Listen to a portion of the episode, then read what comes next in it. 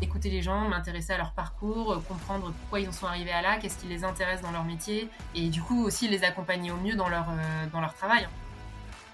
C'était un peu le sentiment général quand même, qu'il y a une méfiance entre les graphistes et la prod. Comme si la prod c'était l'ennemi, c'était les gens relous qui savent pas de quoi ils parlent et que juste ils vont venir nous emmerder alors que euh, c'est bon, on sait le faire notre travail quoi.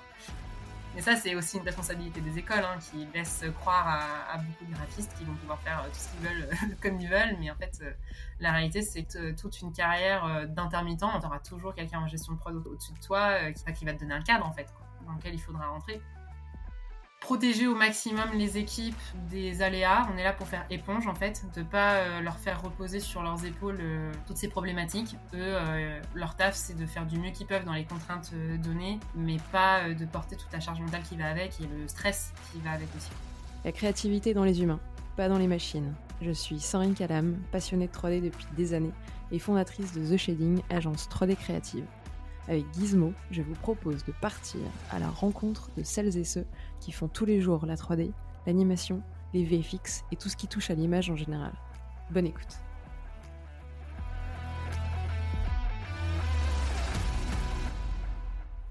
Coucou Céline, bienvenue sur Gizmo. Salut, merci. Je suis ravie de t'accueillir euh, dans ce nouvel épisode qui va être un peu différent des autres parce que justement, on va euh, quitter un peu le, banc des artistes pour euh, s'attaquer à celui de la production avec lequel j'ai commencé déjà grâce à toi à découvrir pas mal de choses en, off quand on a un petit peu discuté et préparé cet épisode-là. c'est assez mal connu justement des artistes et c'est très peu, voire pas du tout évoqué euh, dans, les écoles. Donc ça me fait vraiment plaisir de, t'accueillir pour ça, pour qu'on en parle ensemble, euh, de ce que c'est la production pour toi, ce que ça apporte, euh, et, et, comment t'en es justement arrivé toi à t'intéresser à ça je vais pas plus teaser le, contenu de l'épisode, euh, même si je suis très excitée à l'idée de, discuter de tellement de choses avec toi. Euh, on, va rentrer dans le vif du sujet. Pour ça, je veux bien que tu commences par te présenter à ceux qui nous écoutent et puis que tu nous expliques euh, justement ta, formation et comment de cette formation tu es arrivé à t'intéresser à la production. Yes. Donc, je m'appelle Céline, j'ai 30 ans, ça fait 7 ans maintenant que je bosse en prod. Euh, à la base, c'est ce que tu suggérais, je ne viens pas du tout de l'approche, je viens, je suis graphiste, j'ai une formation graphiste, je sors de Superfocom, j'ai été diplômée de Superfocom Valenciennes en, 2013. Euh, parce qu'à la toute base, je voulais faire de l'enviro pour des jeux vidéo, donc tu vois, je viens de, je viens de très loin. C'était ça qui me bottait. Euh, quand j'étais ado, je jouais beaucoup à des jeux vidéo, notamment des, des point and click. Euh, adapté de l'univers de Jules Verne, etc. Et j'étais fascinée par les, environnements de, ces jeux et, le côté immersif. Et c'est comme ça que j'ai atterri dans la 3D, que je me suis renseignée et je suis tombée sur Superfocom. À l'époque, il y avait le forum de Superfocom aussi. euh, je me suis pas mal renseignée là-dessus et voilà, c'était cette école et pas une autre. J'ai fait que ce concours-là après mon, après mon bac. Euh, c'est celle-là, pas une autre. Et j'ai été admise, j'ai fait mes 5 ans. Et en fait, en quatrième année, on avait un, film de une minute euh, à faire euh, individuellement. Et pendant cette année-là, ils nous ont du coup donné des cours de gestion de prod. Enfin, on a une intervenante, en tout cas en prod, qui est venue, euh, qui à la base qui venait juste pour nous expliquer c'est quoi une nomenclature, c'est quoi un planning, pour qu'on puisse s'auto-gérer sur nos films, quoi. En gros, qu'on finisse pas avec des fichiers nommés final, ok, ok, underscore, ok, underscore, underscore, ok, ainsi de suite, comme on connaît tous. Donc voilà, et en fait, ça, ça m'a ouvert euh, l'univers de la gestion de prod que je connaissais pas du tout avant. Comme tu disais, en fait, on n'en parle pas dans les, dans les écoles de graphistes, euh, ni, ni pour juste notre connaissance personnelle du secteur, ni pour éventuellement ouvrir des vocations. Et, quand j'ai découvert ça, ça a fait euh, dans ma tête en mode c'est ça en fait que je veux faire. C'est-à-dire qu'en fait, ça me permet de bosser dans l'animation, qui est un, milieu qui me fascine depuis des années et, euh, et puis les, gens en fait de l'animation, je, me sens trop bien euh, au milieu de, ces gens quoi. Je, pour la première fois euh, quand je suis arrivée à ce point Focom, je, me sentais vraiment à ma place. Et hum, donc ça me permettait de bosser dans ce secteur-là et en même temps ça me permettait de mettre à bon escient mes compétences parce que je suis quelqu'un qui est très carré, un léger légèrement contrôle freak. voilà, quand même quand les choses sont organisées, sont dites. Euh, j'aime bien gérer, tout simplement. Donc, euh, c'était parfait. Ça, ça, matchait euh, sur les, sur, les, sur les deux tableaux. Et bon, j'étais quand même déjà en quatrième année. quand j'en ai parlé avec mes parents, ils m'ont dit oui, bah, ce serait peut-être bien quand même que jusqu'au diplôme. Donc j'ai fait ma cinquième année pour valider mon diplôme à Spinfocom. Et en parallèle, en fait, j'ai passé le concours des Gobelins au LGPA. Donc ils ont une année une année de formation prod euh, qui est liée au, département cinéma d'animation. Euh, ils appellent ça donc la LGPA, licence gestion production audiovisuelle. Et c'est euh, une licence qui est en partenariat avec l'université de Marne-la-Vallée. Donc en fait, tu as un premier semestre qui est plus dédié au live, télévision, documentaire, plateau télé. Et un deuxième semestre qui se passe du coup au Gobelin, qui est plus dédié à l'animation. Du coup, ça fait une promo de 20 à 30 personnes qui viennent de tous horizons. Il euh, faut juste avoir au moins un diplôme de deux ans avant. Et euh, mais du coup, c'est hyper euh, enrichissant parce que tu as des gens qui viennent d'écoles de, commerce, de BTS com, de BTS gestion de prod, pardon, d'écoles d'animation. Et encore que dans ma promo, j'étais la seule. Enfin voilà, en tout cas d'univers assez variés et avec des envies assez variées derrière. et c'est une formation par contre, donc qui est en alternance. Euh, moi, j'avais fait mon alternance du coup chez Méthode Animation, ça s'appelle euh, Kids and Family maintenant, euh, en entertainment. donc j'avais fait mon alternance là-bas et et comment? Tu, te souviens, tu te souviens justement quand cette intervenante elle est, elle est venue et vous a un peu fait une, grossière image de ce qu'était la, la production pour justement vachement s'adapter à des étudiants qui n'en avaient jamais entendu parler? Ce qui vraiment, toi, t'a fait tilt et, déclic, où tu t'es dit, bah attends, je vais peut-être envisager finalement cette voie-là, alors que, euh, bah, un peu comme tous les étudiants, euh, tu n'étais pas forcément sensibilisé. Et, au-delà de l'aspect euh, rigueur et gestion qui avait l'air, toi, de, de, te correspondre un peu plus par rapport à ta personnalité, est-ce qu'il y avait autre chose qui, qui t'a attiré pour au final un peu changer ton fusil d'épaule et te dire, c'est la production qui m'intéresse? Alors en fait, non, enfin pas plus en tout cas que ce que je t'ai dit, parce que l'intervenante, euh, bien que très compétente et tout ce que tu veux, était, enfin, elle nous a pas transmis une passion. J'ai pas senti une passion de la gestion de prod, si tu veux quoi. Euh, je sentais que voilà, elle venait euh, avec certains objectifs à remplir dans sa transmission de connaissances. Hum, et après, je la blâme pas parce que maintenant que j'enseigne aussi, c'est pas simple d'enseigner à des, à des étudiants euh, graphistes et de les intéresser sur la gestion de prod. Hein. Euh, en vrai, il euh, y en a beaucoup qui n'ont rien à faire de savoir comment ils doivent nommer leurs fichiers ou, et sur la gestion du planning, ils sont en mode ça passe et puis c'est tout. donc, donc vraiment, je la blâme pas, mais non, il n'y a pas, en tout cas, ça ne vient pas d'elle en tant que personne. C'est vraiment juste de. En fait, juste de savoir qu'il y a un corps de métier qui existe pour organiser les projets. En fait, c'est bête, hein, mais jusqu'alors, je ne savais pas. Pourtant, j'avais fait un stage pendant entre ma troisième et quatrième année. C'était chez euh, Forêt Bleu VFX, je ne sais même pas si ça existe encore. Euh, c'était le, studio de. J'écorche toujours son nom. Tatampoulos ou Tarampoulos Celui qui a fait iRobot. Et en fait, il a fait un, il a monté un petit studio à Paris, mais alors en termes de, voilà, beaucoup de stagiaires, euh, pas de gestion de prod ou peu, et, des, talents de ouf à l'intérieur, mais euh, qui s'autogèrent, quoi. C'était pas en tout cas là que j'allais apprendre euh, la rigueur de la gestion de prod. Euh, par contre, j'ai appris plein d'autres choses trop bien. Enfin, déjà, j'ai posé sur des projets trop chouettes et, j'ai appris Maya aussi, parce que j'étais sur 3ds Max. C'était assez cool. Et l'ambiance du studio était très chouette parenthèse. Mais donc, du coup, en tout cas, c'est pas là que j'ai connu la gestion de prod. Il y a eu, pendant cette quatrième année, on, m'ouvre les portes à me dire, bah, si en fait ça existe, il y a un métier vraiment dans notre secteur qui existe pour organiser les projets, intéresse-toi. Euh, après, j'ai fait un autre stage entre ma quatrième et cinquième année euh, chez Kawa Animation. Et là, pour le coup, il y avait un peu de gestion de prod, donc j'avais pu parler avec la, chargée de prod euh, là-bas, d'essayer de comprendre un petit peu son, métier, c'était quoi la nature de son métier? Elle, elle était plus sur la partie financière, financement, etc., que sur la partie gestion d'équipe. Et, euh, et, en cinquième année, on a eu un autre intervenant gestion de prod qui venait de Superinfocom et qui avait fait les Gobelins après. Et en fait, c'est lui qui a, vraiment terminé de me décider. Euh, euh, déjà en me disant que c'était hyper euh, prisé d'avoir des gens en prod qui avaient fait une école d'animation avant parce que bah, du coup on sait un peu de quoi on parle et on a, le langage qui, fait qu'on peut discuter avec les équipes plus facilement. Euh, la compréhension aussi des contraintes et des, hum, du planning, euh, ce genre de choses. ou que quand quelqu'un te, te, dit bah, je pense que ça, ça va me prendre tant de temps, bah, tu vas pouvoir trouver des solutions ou des, des choses pour optimiser. quoi. Donc, tu as, une approche en fait qui forcément va être différente quand tu sors d'une école d'animation de la gestion de prod. Et voilà, qui me parle des gobelins dont j'avais pas encore entendu parler avant, avant lui. Bah, je me suis dit, ok, en plus de ça, il y a une formation qui est légitime à ce poste-là. Les gobelins, c'est quand même une sacrée école. Euh, bah voilà, enfin, il faut que je tente, on verra bien quoi. Au pire, au pire, j'ai pas le, j'ai pas le concours, et ben euh, je sors de l'école, je commence à bosser en studio, et puis peut-être que j'arriverai à évoluer euh, en gestion de prod derrière, euh, de fil en aiguille.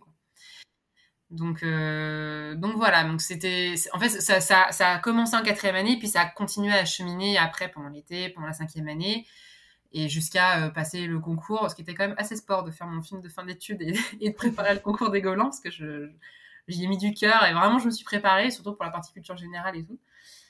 Et, puis, ouais, non, et voilà, je me, suis retrouvée au milieu de cette promo euh, de, tous horizons, hyper enrichissante. Mais par contre, ce que j'ai un peu. Euh, ce que j'ai trouvé dommage, euh, c'est que c'est une formation très axée quand même sur le financier. Au final, j'ai eu le sentiment qu'on me formait plus à être productrice déléguée que, que d'être chargée ou dire prod au contact des équipes.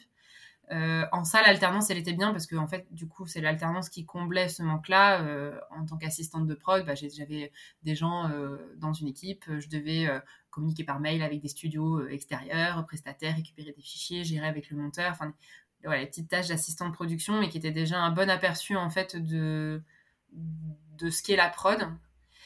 Et, et, en plus de ça, Méthode, c'est quand même un studio qui existe depuis longtemps. Euh, qui a produit un paquet de séries et de longs métrages aussi. Donc en fait, c'est rodé chez eux. C'est en, termes de contexte, c'est plutôt bien pour apprendre, euh, pour apprendre la prod aussi. Euh, tu, disais que tu étais un petit peu déçu, en tout cas, du, contenu de la formation qui était un peu trop axé sur le côté financier. Qu'est-ce que ça inclut justement la gestion de production? Tu as mentionné le côté financier, donc la, la gestion d'équipe. Est-ce qu'il y a d'autres en fait euh, casquettes ou en tout cas euh, tâches comme ça que vous allez pouvoir euh, englober et qui peuvent être un peu différer en fonction des studios, qui sont être un peu plus axés côté financier. Tu as aussi parlé de différents postes, à savoir directeur, gestion de production. Est-ce que tu peux un tout petit peu du coup restructurer pour un peu perdre personne et, qu'on ait un peu tous les, mêmes bases et, le même langage de ce que ça inclut oui, non, bien sûr. Euh, mais en fait, c'est un vaste monde déjà, la gestion de prod. Et je vais vraiment parler de la gestion de prod en France, parce qu'à l'international, ça se passe pas exactement. C'est pas tout à fait la même chose. Et puis les intitulés de poste sont pas tout à fait les mêmes non plus. Donc, euh, vraiment, en France. Euh, en effet, il y a deux grands styles de gestion de prod. Enfin, deux grands styles, c'est pas le mot, mais destination. Bref, il y a, en tout cas, il y a la partie gestion d'équipe et la partie financière, en résumé. Euh, les, deux, euh, les deux se rejoignent. Hein. Mais donc la partie financière, c'est, enfin ce que j'appelle en tout cas la partie financière, c'est plutôt euh, comment tu, comment tu montes un budget de film. Déjà, comment tu le devises, c'est deviser un film. savoir faire le plan de financement, donc comment tu vas financer ce budget-là, à quelle porte tu dois aller toquer, quelle, quelle aide du CNC tu vas demander à quel moment, quelle aide régionale, en fonction euh, du nombre, du pourcentage de, je vais dire ça, du pourcentage de fabrication que tu vas faire sur un certain territoire, ça va te permettre d'accéder à certaines aides. enfin voilà, donc le plan, le plan de financement c'est un, gros du sujet parce que c'est quand même c'est assez complexe à monter. et en fait tout ça c'est tout ce qui a trait à la production déléguée. Donc en fait quand on parle de producteurs en France, c'est les producteurs délégués. C'est ceux dont le métier, c'est de repérer des projets, d'acheter les droits et de trouver l'argent nécessaire pour euh, monter ce projet-là.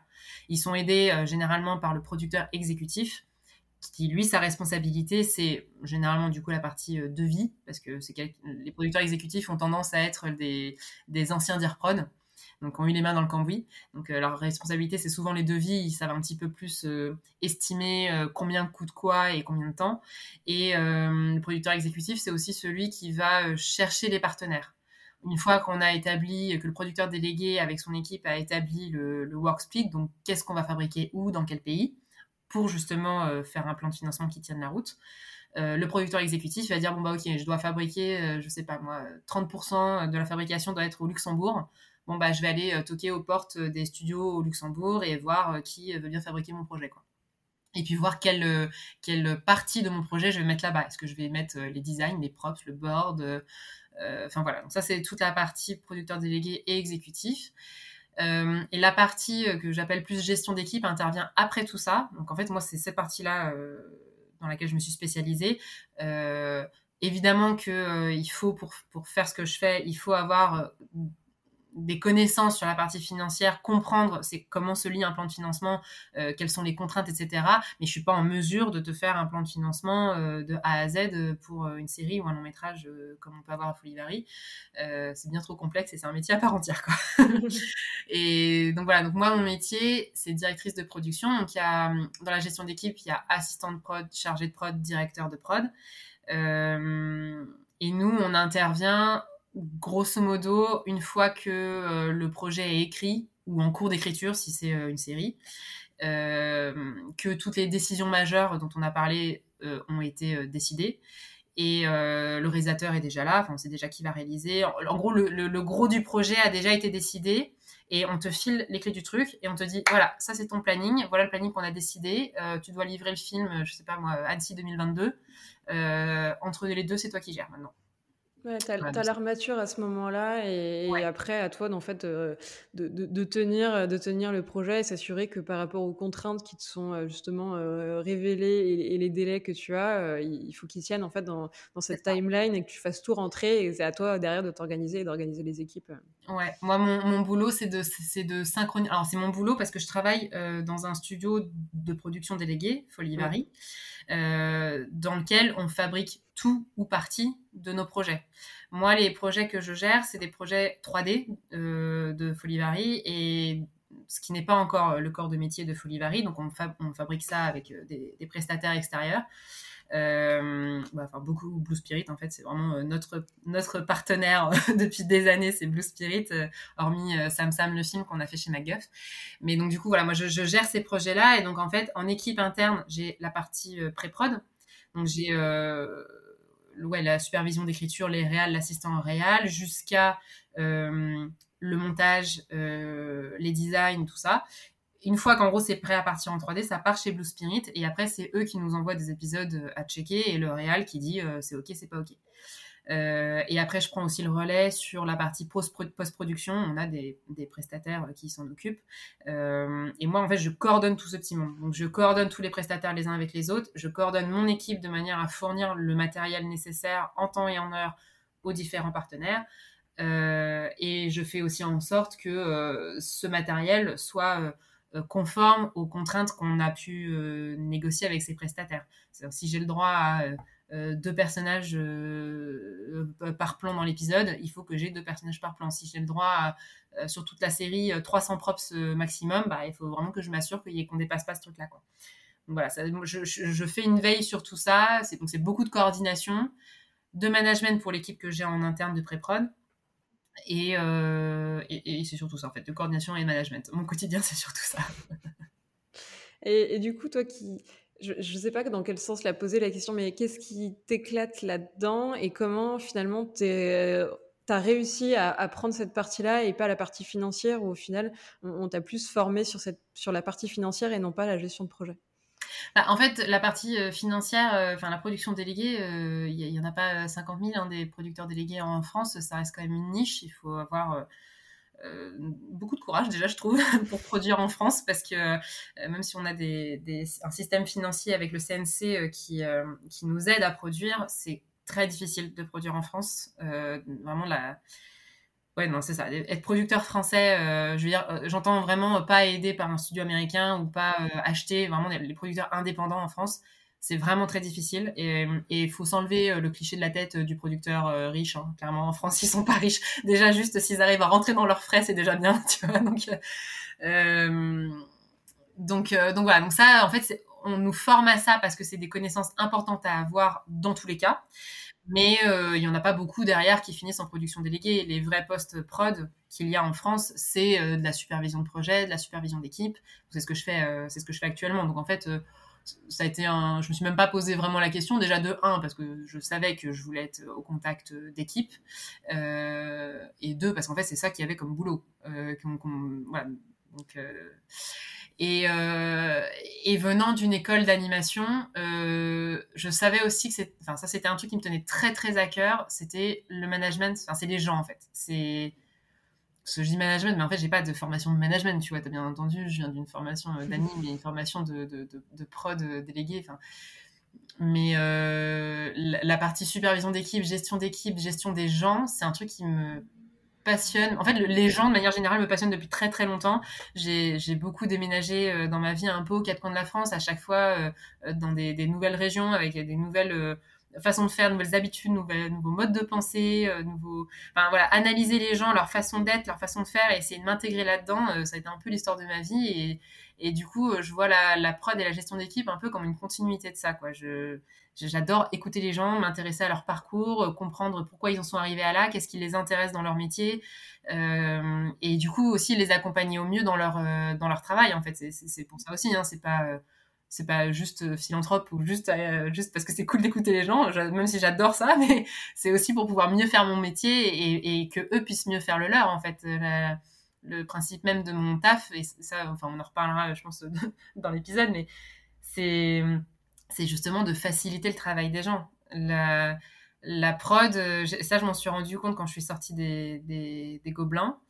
Euh, je me suis rendu compte qu'en fait, il y avait une espèce de méfiance globale. Je dis pas que c'est partout, je dis pas que c'est tout le monde et dans tous les studios, mais c'était un peu le sentiment général quand même qu'il y a une méfiance entre les graphistes et la prod. Comme si la prod c'était l'ennemi, c'était les gens relous qui savent pas de quoi ils parlent et que juste ils vont venir nous emmerder alors que euh, c'est bon, on sait le faire notre travail quoi.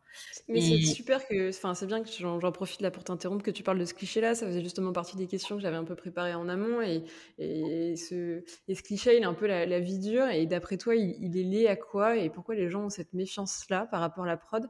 Et toi du coup comment tu essayes un peu de le déconstruire pour justement passer cette idée reçue et leur montrer qu'il y a une vraie valeur ajoutée dans la production. Vous n'êtes pas que des gens qui savent pas de quoi ils parlent et, là pour donner des ordres et leur dire quoi faire. Bah, le de, où il vient, il vient pas de nulle part. Hein. Il vient, il vient de, euh, bah, il y a certains studios où ça se passe comme ça en fait. Certaines personnes sont comme ça. Euh, des personnes qui viennent pas du tout d'un parcours animation ou qui ou que ça n'intéresse pas plus que ça l'animation, qui managent une équipe de graphistes, euh, d'artistes, comme ils manageraient, je sais pas moi, des gens à l'usine quoi. Et encore que j'ai envie de te dire, même là-bas, on pourrait faire des efforts. mais enfin, en tout cas, ce qui est sûr, c'est que dans notre secteur, on a la spécificité les gens, c'est des artistes avant tout, même s'ils se spécialisent en tant que technicien ou quoi, c'est des artistes qui ont un ego, déjà, faut le dire. Euh, c'est pas, pas mal, hein, mais c'est juste, c'est une, réalité, c'est des gens euh, qui ont une sensibilité, qui ont. Euh, donc tu peux pas juste débarquer comme ça avec tes grosses pattes et leur dire tu fais ci comme ça et tu me le rends à telle heure. En fait, les gens, ouais, il, enfin, faut les respecter aussi, quoi. Et c'est pas toujours le cas, dans, notamment, en fait, plus tu grossis dans les studios, plus ça devient des grosses prods, moins, euh, moins les gens ont le temps de se préoccuper des, des, des, gens. et hum, donc, en fait, pour moi, il y a une concomitance de beaucoup de choses. Il y a les grosseurs de projets qui font que bah, ça multiplie les équipes, ça enlève du coup le côté humain. Il y a euh, le background de la personne en prod qui est euh, pas forcément toujours passionné par euh, le métier ou, ne serait-ce qu'intéressé, même sans parler de passion, intéressé par le secteur et intéressé à comprendre c'est quoi la spécificité de ce secteur.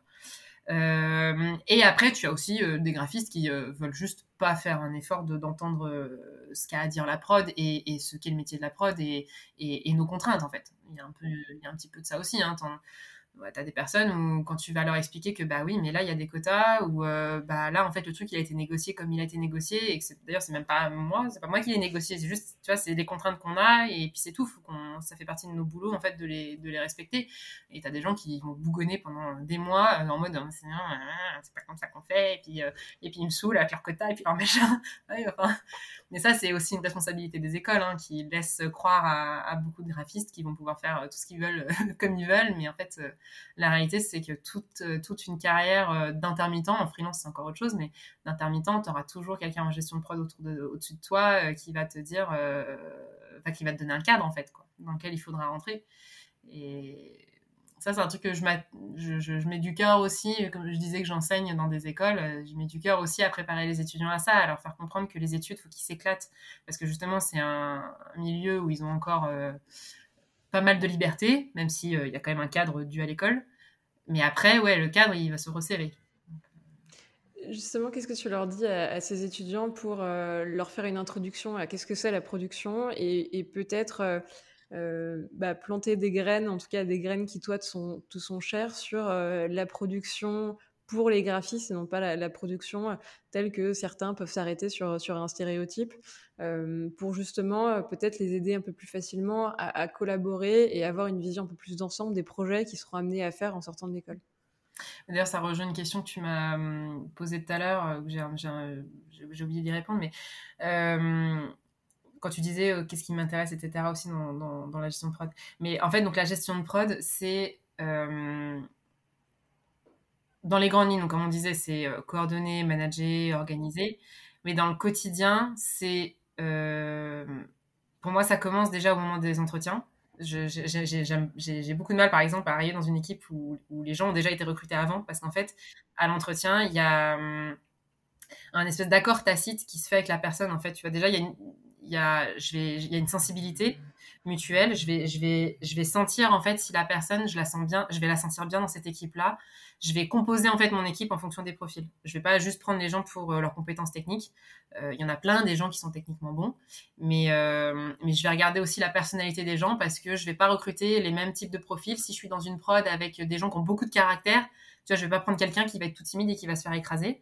À l'inverse, si j'ai euh, une équipe euh, assez réservée, tu vois, à l'écoute ou bienveillante, je vais pas prendre quelqu'un qui arrive avec ses grosses pattes, tu vois, qui va complètement euh, bousculer la dynamique d'équipe. Et ça, c'est un truc qui se fait dès l'entretien, en fait, dès le recrutement. Donc ça, c'est la, gestion de prod, elle commence à ce moment-là. Ensuite, elle commence sur comment tu intègres les gens dans ton équipe, comment tu leur présentes le projet, comment tu ouais, comment tu leur présentes les contraintes, etc.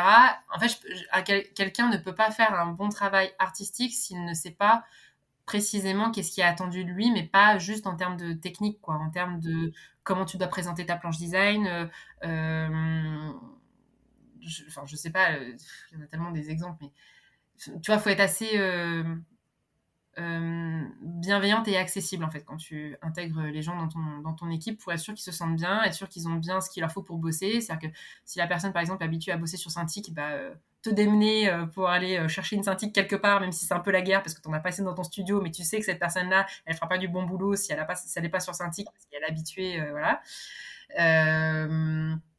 voilà, c'est se défoncer pour son équipe. Et donc ça, c'est un peu ce que j'explique à mes étudiants comme je viens de te le dire, hein, c'est grosso modo, voilà, la gestion de prod, c'est euh, gérer un projet, pré-prod, prod, post-prod. Euh, mais c'est surtout et avant tout une gestion d'équipe. Je, je, bah, et, par exemple, ça m'intéresse absolument pas d'aller dans des, studios qui euh, sous-traitent tout ailleurs et que, en fait, dans ton studio, tu as juste l'équipe prod. Ça, ça ne m'intéresse absolument pas. Moi, ce qui est là où je m'éclate, c'est quand je, je, suis avec les gens. Je radote beaucoup, hein, mais parce que c'est vraiment, c'est vraiment le, le, corps de mon, de ce qui me passionne. Quoi.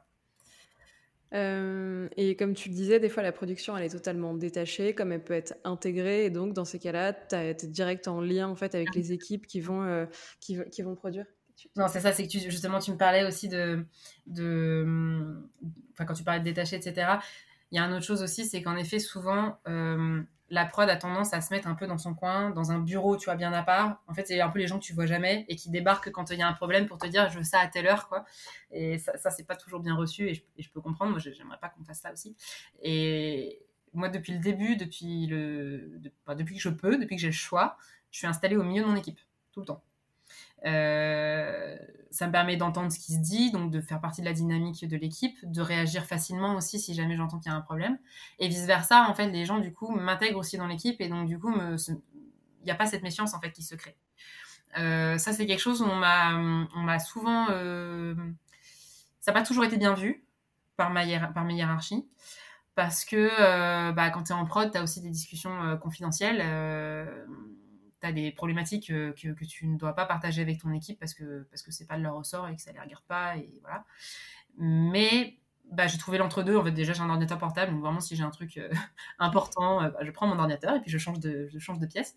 Mais la majeure partie du temps, je suis, je suis au cœur de l'équipe. Et ça, ça change tout, en fait, sur la, la confiance que les gens peuvent avoir en, en, en toi, dans la prod. Et donc, ils vont plus facilement te dire quand ils ont un, souci, un problème, tu vas pouvoir résoudre plus facilement ce problème-là. Sauf que toi, tu peux pas faire ton taf en fait si justement tu sais pas ce qui se passe dans ton équipe. Et c'est ça, c'est ça le problème aussi de la distance, de la méfiance qu'il peut y avoir entre les deux pôles. C'est qu'en fait, toi, en prod, bah, tu es à distance, donc t'entends rien, et puis bah, du coup, tu as l'impression que tout va bien, tu fais tes petits trucs de ton côté, euh, tu as la gestion avec tes partenaires, etc. Mais ton équipe en elle-même, bah, tu vas pointer ton nez de temps en temps et dire ça se passe bien. Hum, hum. Et puis en fait, euh, ils sont en train de se démerder. Il y a un shot qui est en retard, ils ont essayé de leur revenir en arrière. Enfin, tu vois, ils vont, ils vont se démerder. Ils sont, ils sont pas, ils sont pas bêtes, quoi, tu vois. Ils savent très bien se débrouiller, mais euh, ils vont peut-être pas le faire toujours dans l'ordre le, le plus optimisé ou ils ont pas forcément le tableau d'ensemble parce que c'est pas leur travail, en fait, justement, d'avoir le tableau d'ensemble, de se dire, euh, bah tiens, si je prends cette décision-là, ça va impliquer ça après, mais ça va aussi peut-être impliquer ça avant. Euh, bah, en fait, eux, au lieu de, ils vont avoir peut-être que ça du tableau au lieu d'avoir ça parce que, bah, eux, ils ont, ils ont la tête dans le guidon et c'est normal. Et la prod, ça sert à ça aussi. Ça sert à avoir constamment une vision d'ensemble de tout ce qui se passe, des contraintes et des problématiques et, euh, et du coup, de pouvoir euh, prendre les décisions au mieux en, en comment dire, en, incluant les gens. Ça aussi, c'est un, autre truc mets que j'ai mis en place depuis Pachamama, je crois, donc ça fait déjà quelques temps. Euh, tous les vendredis matin, je fais une réunion d'équipe avec toute l'équipe euh, où on fait le tour du projet de là où il en est, département par département. Et euh, donc les départements où j'ai les équipes qui bossent dedans, bah après je leur fais un tour de table aussi pour savoir comment ça se passe pour eux, est-ce qu'ils ont des contraintes, des problématiques particulières? et ça permet aussi du coup aux différents départements de se parler en une fois en fait, alors que tu te rends compte que dans le quotidien on pense pas forcément à. En fait, as besoin de se poser autour de te poser autour d'une table et de prendre un temps dédié parfois pour réfléchir et se dire ah ok attends là il y a ce, truc là quand même ça, vraiment casse-pied là c'est vraiment compliqué. Peut-être que si j'en parle avec ma chance ça va être plus simple et en fait cet espace là va, va permettre ces discussions.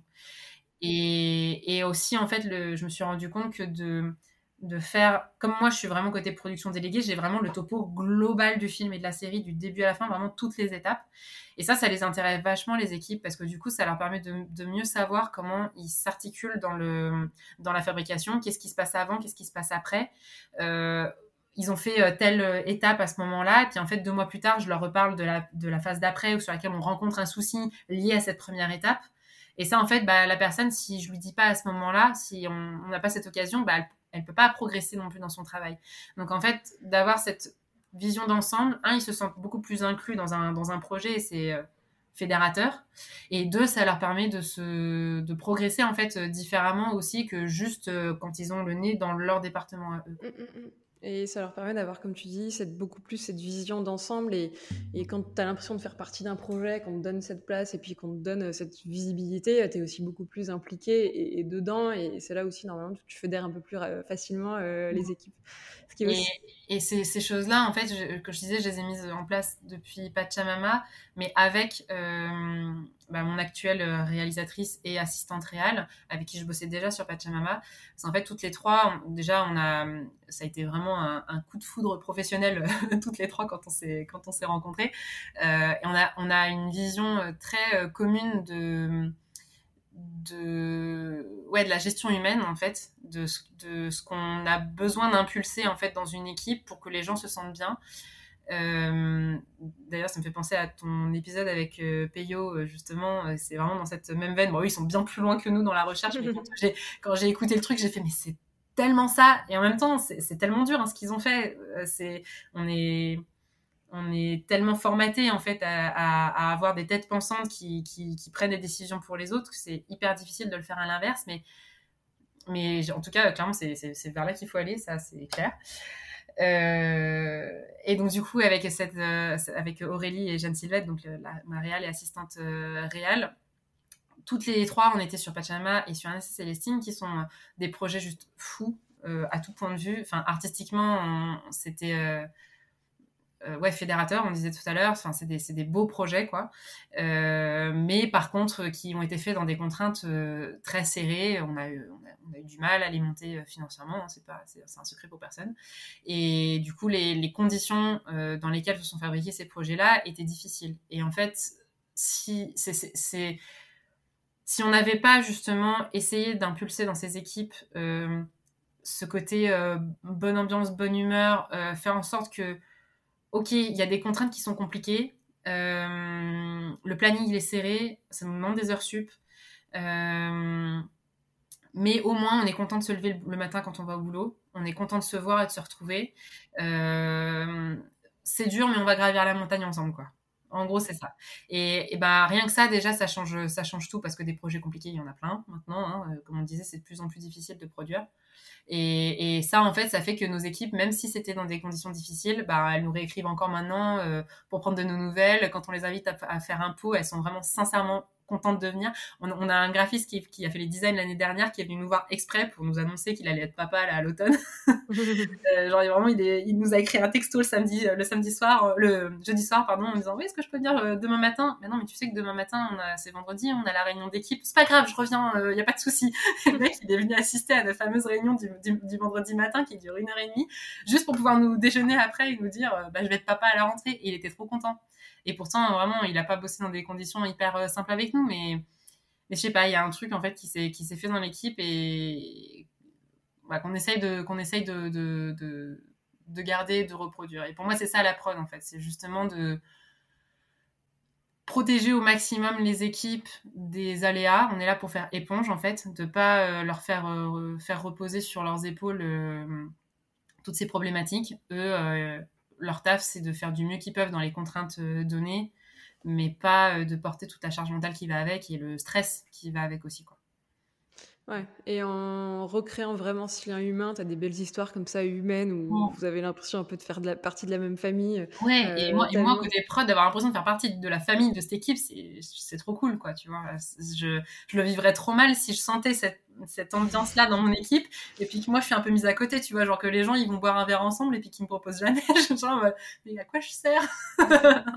Vraiment, en fait, ça donne du sens à mon métier, moi, quand, euh, quand, euh, quand je vois ça, en fait. Mais euh, à mon avis, ça passe entre autres aussi par la barrière physique que tu as totalement brisée en te mettant en fait physiquement au centre des équipes pour en faire partie et euh, euh, physiquement aussi montrer que vous faites partie du même bateau et il n'y a pas euh, mmh. ceux qui dirigent et gèrent les projets et ceux qui font, mais que tout le monde travaille ensemble pour, pour un même projet. et c'est aussi comme ça, comme tu le dis, que tu recrées cette barrière, de la, enfin, où tu brises cette barrière de la communication pour recréer vraiment ce, ce dialogue, y compris quand tout va pas bien et, et qu'il faut trouver des solutions, mais en trouvant des solutions ensemble, c'est là où c'est plus pertinent parce que toi, tu as cette vision d'ensemble que eux n'ont pas forcément quand ils sont un peu la tête dans le guidon. Et donc les solutions, certes, qu'ils vont trouver, vont être euh, la débrouille, euh, seront pas forcément les plus adaptées à chaque projet parce qu'il leur manque euh, des cartes. Euh, et, puis, et puis que chacun, chacun son métier dans le sens où moi je, responsabilise vachement les. Enfin, je responsabilise, non, j'aime pas, j'aime pas dire ça comme ça, mais c'est. En fait, les gens, je les ai recrutés pour, pour des raisons. Ils, ont ils ont des compétences et un parcours et un savoir-faire qui n'est pas le mien et, et vice-versa. Et donc, du coup, quand il y a des problèmes, des décisions à prendre, systématiquement, je les prends avec eux. En fait, je vais, je vais en parler avec les concernés, je vais euh, recueillir leur point de vue. Certes, je vais finir par trancher à la fin en ayant justement tout le tableau, mais euh, ça ne me viendrait pas à l'esprit d'imposer des choix aux gens euh, qui, sur lesquels ils sont pas d'accord ou tu vois. C'est, je vois pas, en fait, je vois pas ce que ça amènerait de bon dans l'équipe ou dans la dynamique d'équipe et même dans mes choix. Enfin, je veux dire, je tu composes avec les gens, mais jamais contre. Le, le but, c'est pas de les, les, braquer ou de leur. Euh, et je, flic, et je flique personne aussi.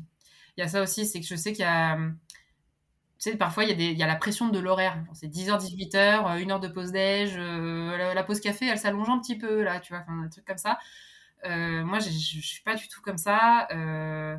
Les gens, encore une fois, s'ils sont là, c'est pour une bonne raison. J'estime qu'ils savent faire leur travail. Bah, si leur travail il leur a pris 6 heures à faire dans la journée, eh ben, ça leur a pris 6 heures à faire. De toute façon, en fait, la plupart du temps, euh, les gens, quand ils ont fini un truc, ils te disent qu'ils l'ont fini, et puis ils enchaînent sur autre chose, ils n'aiment pas se tourner les pouces. Hein. C'est... Franchement, j'ai pas rencontré grand monde dans ce secteur qui soit là pour euh, se tourner les pouces ou euh, vivre au crochet d'une prod. C'est plutôt j'ai plutôt rencontré des profils qu'il faut euh, qu'il faut calmer en termes d'horaire. Elle vient non non mais là en fait il est 19h là. Genre rentre chez toi là ça suffit. Et, ce week-end tu déconnectes. Et là t'es en vacances je veux même pas entendre parler de toi. Euh, donc euh, donc voilà. Donc ça aussi ça, ça ça contribue et le fait que je les flique pas ils sentent que j'ai confiance en eux. Ils savent aussi que ouais chacun sa responsabilité en fait voilà. Mm, mm. Ça n'empêche pas de tous, euh, de tous bien s'entendre, de parler ouvertement des choses, etc. Maintenant, euh, on sait aussi euh, chacun ce qu'on a à faire et, c'est comme ça que ça tourne bien. Quoi. et sur cette partie justement flicage, là on, sort progressivement du, du, Covid, et, mais ça nous a quand même tous un peu conditionné nos journées pendant un an et demi. Euh, tu as l'air de dire que justement, tu n'es pas dans cette philosophie de fiquer les gens et tu leur fais confiance sur des tâches qu'ils ont à faire et tu n'as pas besoin d'être de, derrière eux toutes les heures ou toutes les minutes pour savoir s'ils sont bien sur euh, le, projet que tu les leur as confié. Pour beaucoup, euh, ou en tout cas pour une partie des gens, le télétravail, tu vois, c'était une perte de contrôle parce qu'ils n'avaient plus l'impression de pouvoir surveiller et euh, ça veut dire faire confiance, lâcher prise et s'assurer que bah, quand une tâche elle est confiée, oui, la personne, tu peux lui faire confiance, elle, la fera. Après, il y a quand même des checks à faire, s'assurer qu'il y a une bonne compréhension euh, du, brief, que la personne n'est pas bloquée techniquement pour le faire non plus, parce que sinon, c'est sûr que tu ne le verras pas.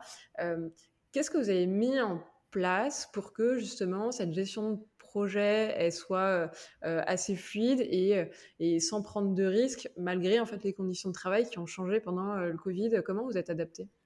Bah, alors nous dans le studio, euh, c'est chaque euh, prod qui a fait ses choix et qui a organisé son comme il avait envie. On n'avait pas de consigne euh, euh, du studio en tant que tel parce que chaque projet est différent entre un long métrage, une série, une presta. Enfin voilà, ça se gère pas de la même façon. nous dans notre équipe, on a commencé en, on a commencé en, en mai 2020, donc juste après le confinement. Euh, on a commencé full euh, sur place au début parce que c'était le lancement et qu'on avait besoin de beaucoup communiquer avec euh, ma réal et mon assistante réal et notamment de faire pas mal de choses sur le serveur, donc c'était beaucoup plus simple. Il faut savoir aussi que Folivary, ça reste quand même un studio, euh, Folivary Fost, ça reste des studios 2D en termes de, de R&D, de pipeline, d'outils développés, etc. Euh, en 2D, euh, il y en a beaucoup moins hein, dans les studios aussi qu'en 3D. typiquement, je vois tous les studios 3D qui ont mis en place des VPN, des trucs comme ça. Nous, c'est pas, c'est pas le cas. Donc, donc, par exemple, accéder au serveur, c'était un peu plus compliqué à distance. Donc euh, voilà, donc on était sur place au début et puis à partir de septembre, quand euh, le studio, il y a de plus en plus de monde qui ont commencé à revenir sur place, euh, on est passé à mi-temps télétravail, trois jours par semaine. Et donc une des premières consignes que j'avais demandé aux, gens, c'était de qu'on soit, enfin qu'on se mette d'accord sur les jours. En gros, qu'on soit tous en télétravail les mêmes jours, tous sur place les mêmes jours. on a fait donc du coup jeudi, vendredi sur place parce qu'en fait c'est les jours où on clôture euh, les épisodes, etc. Comme ça, lundi, mardi, mercredi, bah, les gens, ils savent ce qu'ils ont à faire. Euh, et moi, j'ai pas besoin d'être derrière eux ou quoi. Et je suis là s'ils ont besoin, évidemment. Et moi, j'avance sur d'autres choses. Mais euh, voilà, c'est un bon rythme qu'on a gardé depuis le début. Et, donc, du coup, pour la partie vraiment mise en place des travail, il y a eu deux axes. Il y a eu quels outils on met en place pour que les gens puissent travailler de chez eux. donc nous, c'est passé par Slack, par Kitsu aussi en termes de logiciel de gestion de prod. Euh, on n'avait pas de, on n'avait pas de logiciel euh, à proprement parler avant. On était encore avec euh, Google Sheet, Excel, etc. Donc là, on a passé toute la toute la pré-prod sur sur Kitsu et et si on utilise des FTP aussi pour avoir accès au serveur. Donc ça, c'est pour la partie plus logicielle, voilà, que les gens aient de quoi bosser chez eux. Évidemment, veiller aussi que, à ce que sur les postes de travail individuels, ils aient bien tous les bons logiciels, les licences. Donc ça, c'était avec l'équipe informatique. Et après, sur le quotidien, euh, bah, comme je t'ai dit, en fait, on a, fait en sorte que les jeudis, vendredis, on soit sur place pour qu'il y ait tout, ce qui est de l'ordre de la réunion, de vraiment, il y a besoin de se poser autour d'une table, etc. On les condensé sur ces jours-là pour pas faire non plus des, des réunionites aiguës en visio euh, le reste du temps. L'idée, c'était que les trois premiers jours, les gens puissent être en autonomie. Euh, je leur demande juste de dire bonjour et au revoir sur le Slack le matin. Et encore une fois, pas pour, pas pour les horaires. Encore que ça me sert pour les horaires plutôt pour leur dire non mais là t'as fait vachement d'heures sup enfin genre euh, t'as pas une vie. Faut que tu t'occupes de toi. C'est important. C'est pas parce que on est tous confinés qu'il faut arrêter de vivre à côté. Euh, donc c'était plus voilà dans une démarche bienveillante. Euh, mais j'ai jamais j'ai jamais emmerdé qui que ce soit parce qu'il avait un colis à récupérer dans sa journée ou qu'il fallait qu'il aille faire les courses dans la journée parce que les magasins fermaient à 19h ou que les, les, gens peuvent pas faire du bon travail s'ils sont pas. Euh, il y a un équilibre vie personnelle et vie professionnelle qui, qui est hyper important. Euh, ils peuvent pas faire du bon travail si ça va pas personnellement et qui prennent pas le temps justement pour eux personnellement. Et ça, c'était un peu un des défis hein, depuis un an, euh, avec tout qui était fermé le soir, etc. C'était de veiller à ce que les gens euh, explosent pas en, vol, quoi. Parce qu'en fait, ils avaient que ça à faire que de bosser. Très bien, on pourrait se dire que c'est pour le bien du projet, mais non, c'est pas pour le bien du projet, surtout sur des séries, surtout pour des postes où les gens ils sont là entre 6, 9 mois, voire un an et demi, deux ans pour mon poste ou celui de la réal et de l'assistante réal. C'est des marathons en fait. Donc si les gens se tapent 10 heures de travail par jour pendant des mois sans décompresser, ils vont juste exploser en vol. Et c'est arrivé une fois ou deux. Hein. En décembre, l'équipe, elle était, enfin, il était temps que les vacances arrivent parce que ça faisait euh, ouais, euh, six, euh, six mois que qu'on faisait que ça en fait de bosser. Même si on essayait d'être vigilant aux horaires même si j'essayais de limiter ça bah en fait les gens ils cogitaient quand même au boulot derrière parce qu'ils n'avaient pas grand chose pour changer les idées non plus quoi. Et voilà ça c'est un truc auquel je suis, je suis vigilante et, et, et, les deux jours sur place étaient très importants pour ça aussi parce que ça me permettait de de voir justement un peu l'état d'esprit des gens en fait. Quand il y en avait qui étaient en down ça, quand on est vigilant comme ça toutes les semaines, bah en fait, on finit par, connaître les gens, on finit, et on finit par le sentir. Quand on est installé au milieu de l'équipe, pareil, on finit par euh, euh, savoir que tous les jours, il y a un machin, il arrive avec un bonjour euh, guiré, et puis là, tiens, aujourd'hui, son bonjour, il est un petit peu teinté. Bon, bah, du coup, tu vas prendre un café avec la personne, et puis tu vas essayer de savoir comment ça va, quoi. Et ça aussi, ça fait partie de mon, travail, pas d'être la psy des gens, hein, clairement. Et je pense que c'est important aussi que de, respecter la vie privée des gens et qui, enfin voilà, ils ont pas, ils ont aucune obligation de me raconter quoi que ce soit de leur vie, mais en fait, ça se fait implicitement, euh, même, moi, ma vie, hein, je veux dire, euh, on, est, on est dans le même bateau, on est dans la même équipe, on traverse tous des galères, euh, et en fait, ça fait du bien d'en parler avec ses collègues parce que c'est des gens qu'on voit tous les jours, quoi. Donc, euh, ça aide aussi. En fait, la, vie perso ou un, minimum de contexte aide aussi à savoir pourquoi la personne elle a des énormes cernes. C'est que son gamin il fait pas encore ses heures et ça aide. Et, c'est pas parce qu'il a fait la teuf euh, tout, et encore il aura de faire la teuf euh, la, veille, mais au, moins ça donne un, contexte pour savoir pourquoi la personne elle va peut-être pas bien ce, jour-là et, mmh. et si c'est juste ponctuel ou si sur le long terme il y aura peut-être un souci parce que elle traverse peut-être une période très compliquée dans sa vie et il faudra il faudra peut-être l'accompagner ou lui demander de poser des jours pour justement euh, elles, prennent soin d'elles et qu'elles mmh. remettent euh, la vie perso au premier plan et puis, euh, et puis la vie professionnelle en, avant. ça, aussi, ça me permet de faire mieux mon boulot, de savoir ces choses-là, dans le sens où ça, m'est déjà arrivé de d'imposer à quelqu'un de se prendre un week-end de trois jours parce que je sentais que la personne elle était au, bord du burn-out ou de, de, faire en sorte de bousculer un planning pour alléger une semaine ou deux de travail pour quelqu'un parce que cette personne-là a besoin de respirer quoi voilà des choses des choses comme ça c'est ça, paraît des détails, mais en fait, c'est vraiment dans cette. Euh, vraiment, le diable se joue dans les détails quand il s'agit de la gestion humaine, et, en particulier dans des périodes compliquées comme ça, euh, avec la distanciation. Enfin, en fait, c'est même pas d'ailleurs la distanciation, hein, parce que, comme je disais, le, le rythme télétravail, on l'a mis en place dès le début, et on l'a tous bien vécu. On a réussi à l'organiser d'une façon où, où ça allait très bien pour tout le monde la vraie difficulté, en fait, c'était surtout de ne pas pouvoir se changer les idées, quoi. C'est que euh, on est chez soi, ok, euh, qu'on aille au boulot, qu'on soit chez soi, en fait, on, a que ça à faire que d'être chez soi. Et c'est surtout, c'était surtout ça, en fait, qui était compliqué, c'était que les gens réfléchissent à autre chose que le travail et réussir à switcher quand au final t'as pas la machine à café, on, vit globalement tous dans des petits apparts. Et entre euh, ton lit, l'ordi et la cuisine, euh, il se peut qu'il y ait que quelques pas et, et, tu tournes en rond et les jours et les nuits se ressemblent beaucoup. Et, c'est là où sur le long terme et sur des marathons euh, c'est très compliqué de couper même si euh, ta journée elle est finie, tu es probablement encore sur l'ordi, soit en train de jouer, soit en train de chatter avec tes potes parce que tu les as pas vus et que tu pouvais pas sortir. Donc euh, cette, euh, cette barrière, elle était totalement infime et c'est très compliqué de, déconnecter. ce que j'aime, enfin à titre perso, je l'aime bien, ça m'a un peu échappé, mais je trouve ça assez cool que vous ayez mis en place justement ces réunions hebdo où en fait tout le monde était là pour qu'en fait euh, ça fasse un espèce de, marqueur euh, dans, la journée ou finalement dans la semaine où tout le monde se retrouvait. Ça permettait aussi de se voir et comme tu disais, toi tu prenais des infos de comment en fait les gens allaient et au moins là tu les voyais en chair et en os et il n'y avait pas euh, juste le côté message ou autre qui pouvait peut-être laisser des fois transparaître ou ne pas transparaître certaines émotions. Là tu les avais brutes comme tu les connaissais et tu avais l'info à la source.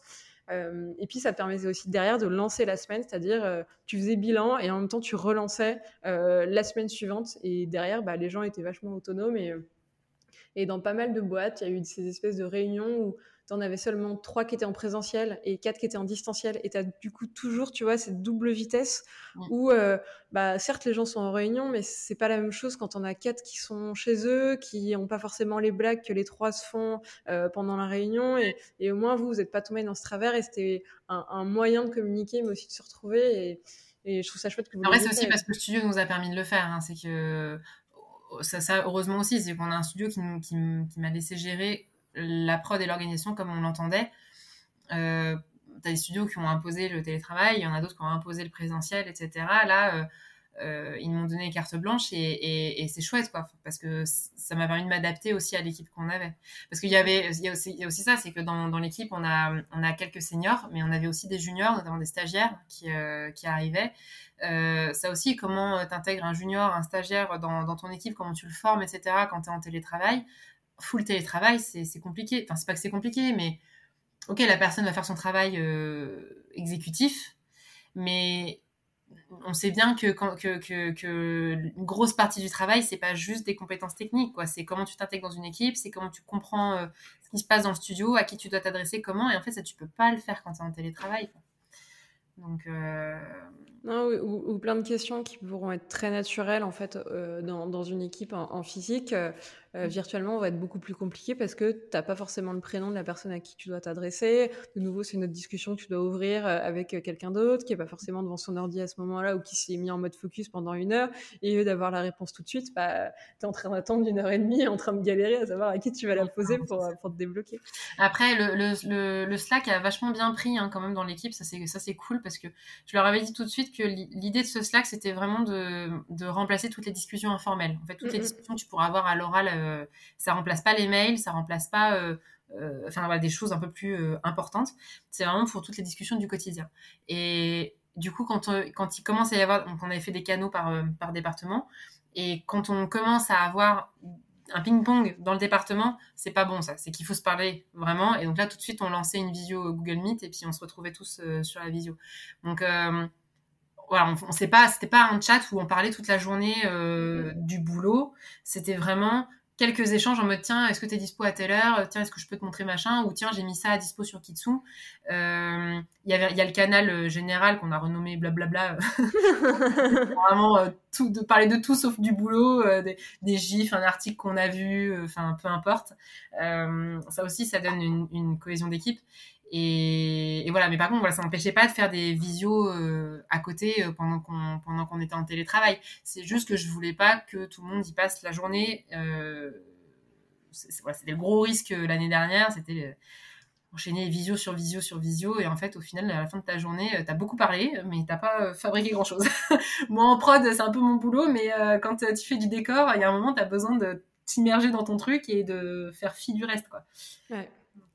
Est-ce qu'il y a d'autres euh, d'autres axes comme ça sur lesquels tu, tu, travailles ou tu réfléchis pour euh, justement euh, soit donner un meilleur cadre, un meilleur cadre aux artistes, soit améliorer la, cohésion d'équipe Est-ce que tu as d'autres réflexions comme ça qui, qui, pour lesquelles tu es encore en train de travailler, qui vont peut-être émerger pour bah, de nouveau toujours améliorer bah, cette, cette production et, aider en fait et toujours aller dans le sens de, de la production mais pas contre les artistes? Bah, le nerf de la guerre, euh, c'est le budget et le planning. Hein. Et, c'est pour ça que j'aime le métier que je fais et que je m'éclate dans le métier que je fais, particulièrement maintenant que je suis directrice de prod. C'est que j'ai toutes les clés en main, euh, j'ai la vision d'ensemble, etc. Et donc, certes, j'ai certaines contraintes dans le budget, mais après, je peux en faire ce que je veux derrière. Et donc, du coup, je peux parfois euh, réfléchir, trouver des astuces d'optimisation. Un, exemple assez concret sur MS et Célestine, par exemple, c'était le, storyboard. Le storyboard, c'est un corps de métier euh, euh, où il y a beaucoup d'abus. le système de forfait, etc. De, donner un certain délai aux, border et puis que s'ils dépassent, c'est pour leur pomme, leur pomme en termes de salaire. Enfin, c'est d'usage. Hein, et il y a beaucoup de discussions au niveau de la convention collective et des syndicats qui se passent ces dernières années pour améliorer ça. Mais bon, tant que ça n'a pas été euh, acté, euh, comment moi je fais au sein de mon équipe pour éviter ce genre de choses. Et hum, par exemple, nous, on avait euh, le budget pour quatre personnes en board Et pour X ou Y raison, on a dû au final finir à trois borders. Et en fait, plutôt que de recruter une quatrième personne, on a préféré recruter une assistante bordeuse que tu connais d'ailleurs, c'est Cindy, que tu as reçue il n'y a pas si longtemps. Euh, donc voilà, on a dû recruter une assistante bordeuse euh, et ça avait, plusieurs euh, avantages. Un, ça permettait aux bordeurs de faire vraiment ce qu'ils aiment, à savoir border, pas pas se taper des, des, des, micro-retakes de posing, euh, la conformation du fichier, euh, vérifier que les dialogues sont bien mis, euh, enfin ce genre de choses. Deux, ça permettait à quelqu'un junior qui veut absolument faire du board de se lancer parce que mm-hmm. bah, c'est galère en, storyboard. Et, hum, et trois, ça me permettait du coup de donner des, vrais délais à chacun des postes en mode toi d'attendre jour. Et si ton board il n'est pas fini, on verra ça à l'étape d'après. Et en fait, côté réel, ça lui permettait aussi de se dire bon, je fais un maximum dans le temps qu'il y a euh, je donne tant de retake au border, il fait ce qu'il peut, mais si, si le volume qui reste, ben, on le voit avec la personne là, et s'il en reste encore après, logiquement, si ça passe tous ces filtres là, c'est que c'est pas très grave si on les fait pas. Alors que là, dans le système de forfait, il y a un peu ce, bah moi j'ai besoin de tout ça, tu le fais et puis c'est tout. Et des fois, c'est un peu difficile si tu veux de hiérarchiser les choses. Et en fait, euh, autre chose aussi qu'on avait mis, c'est que ça a demandé énormément de préparation de la part de ma réalisatrice en amont. On n'avait pas de chef board. Euh, du coup, c'est elle et mon assistante réelle qui ont, fait staff, euh, toutes les deux. Euh, ça leur a pris beaucoup de temps, beaucoup d'heures sup. Il y a un moment, en fait, quand ça doit dépasser, ça dépasse forcément quelque part. Mais ça, ça restait, même si, ouais, je, je, vraiment, je sous-estime pas le travail qu'elles ont fait, mais ça restait plus gérable, on va dire, que si, euh, si on avait juste demandé aux borders de faire ça eux de leur côté. Et ça fait que nos borders ont jamais dépassé d'une seule journée euh, leur board, euh, et que mon budget, je l'ai l'ai pas dépassé non plus derrière.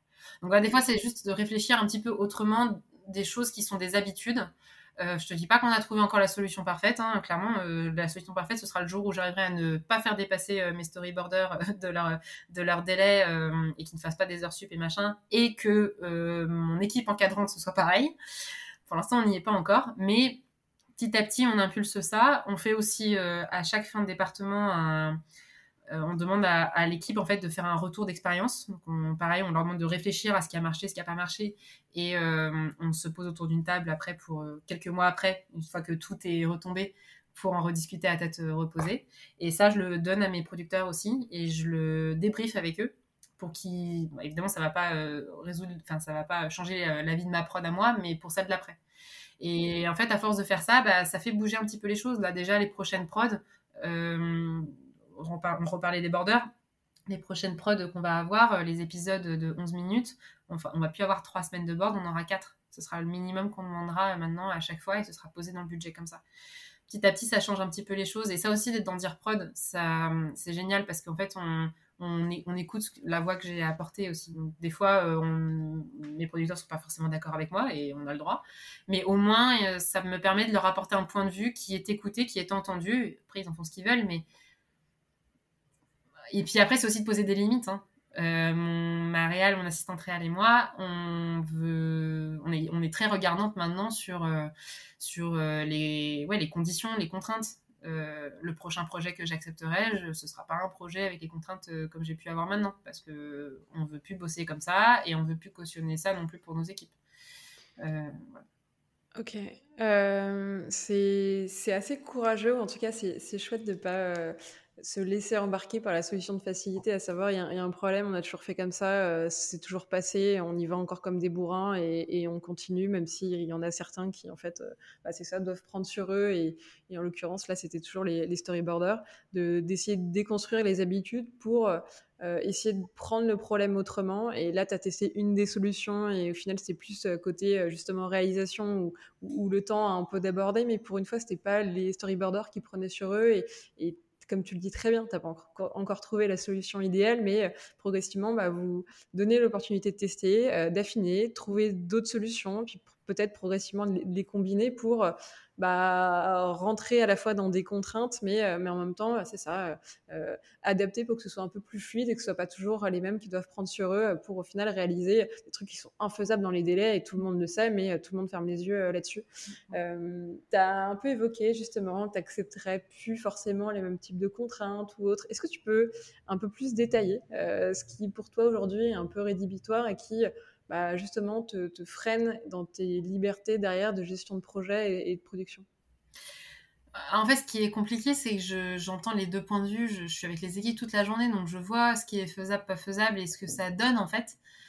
Et en même temps, euh, je suis aussi euh, oreille euh, de mes producteurs. C'est, mon métier qui fait ça. Donc, je sais aussi quelles sont leurs contraintes et je sais très bien que c'est pas, surtout à Folivari, c'est quand même des gens qui sont, c'est pas une boîte afrique, hein, loin de là.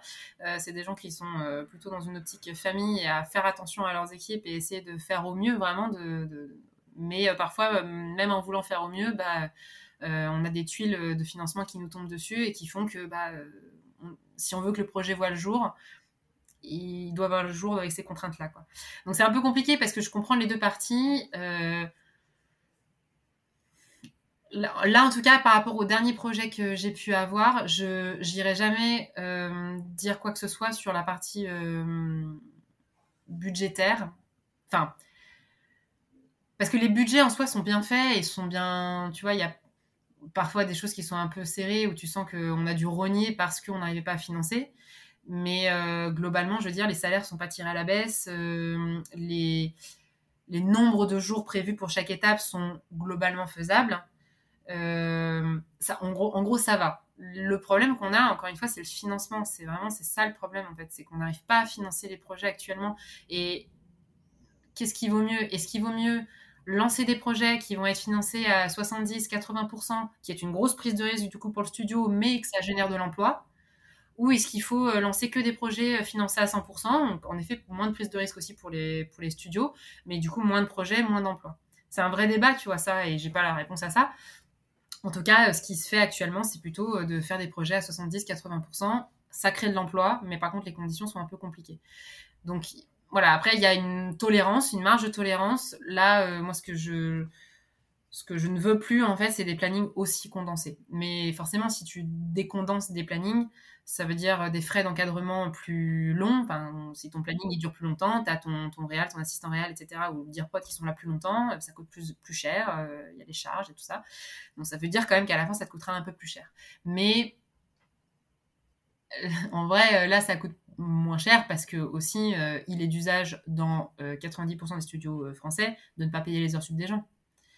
Euh, le jour où on commence à payer les heures sub des gens, on va vite se rendre compte qu'en fait, ça coûte plus cher de faire des plannings euh, condensés euh, et de payer les gens pour ce qu'ils font vraiment que de décondenser un tout petit peu les plannings et que les gens fassent des horaires corrects et, voilà. Quoi. Mais c'est voilà, c'est des réflexions qui, qui s'initient. en tout cas, je sais que dans le studio, ils sont à l'écoute de ça. On n'a pas encore les solutions, on n'a pas encore trouvé tout ce qui quelque chose qui, qui marche pour tout le monde. Je suis pas sûre qu'on trouvera un jour quelque chose qui marche pour tout le monde. Mais au moins, j'ai l'avantage d'être dans un studio qui, qui a l'écoute de ça. Et, et, ça aussi, en fait, euh, dans...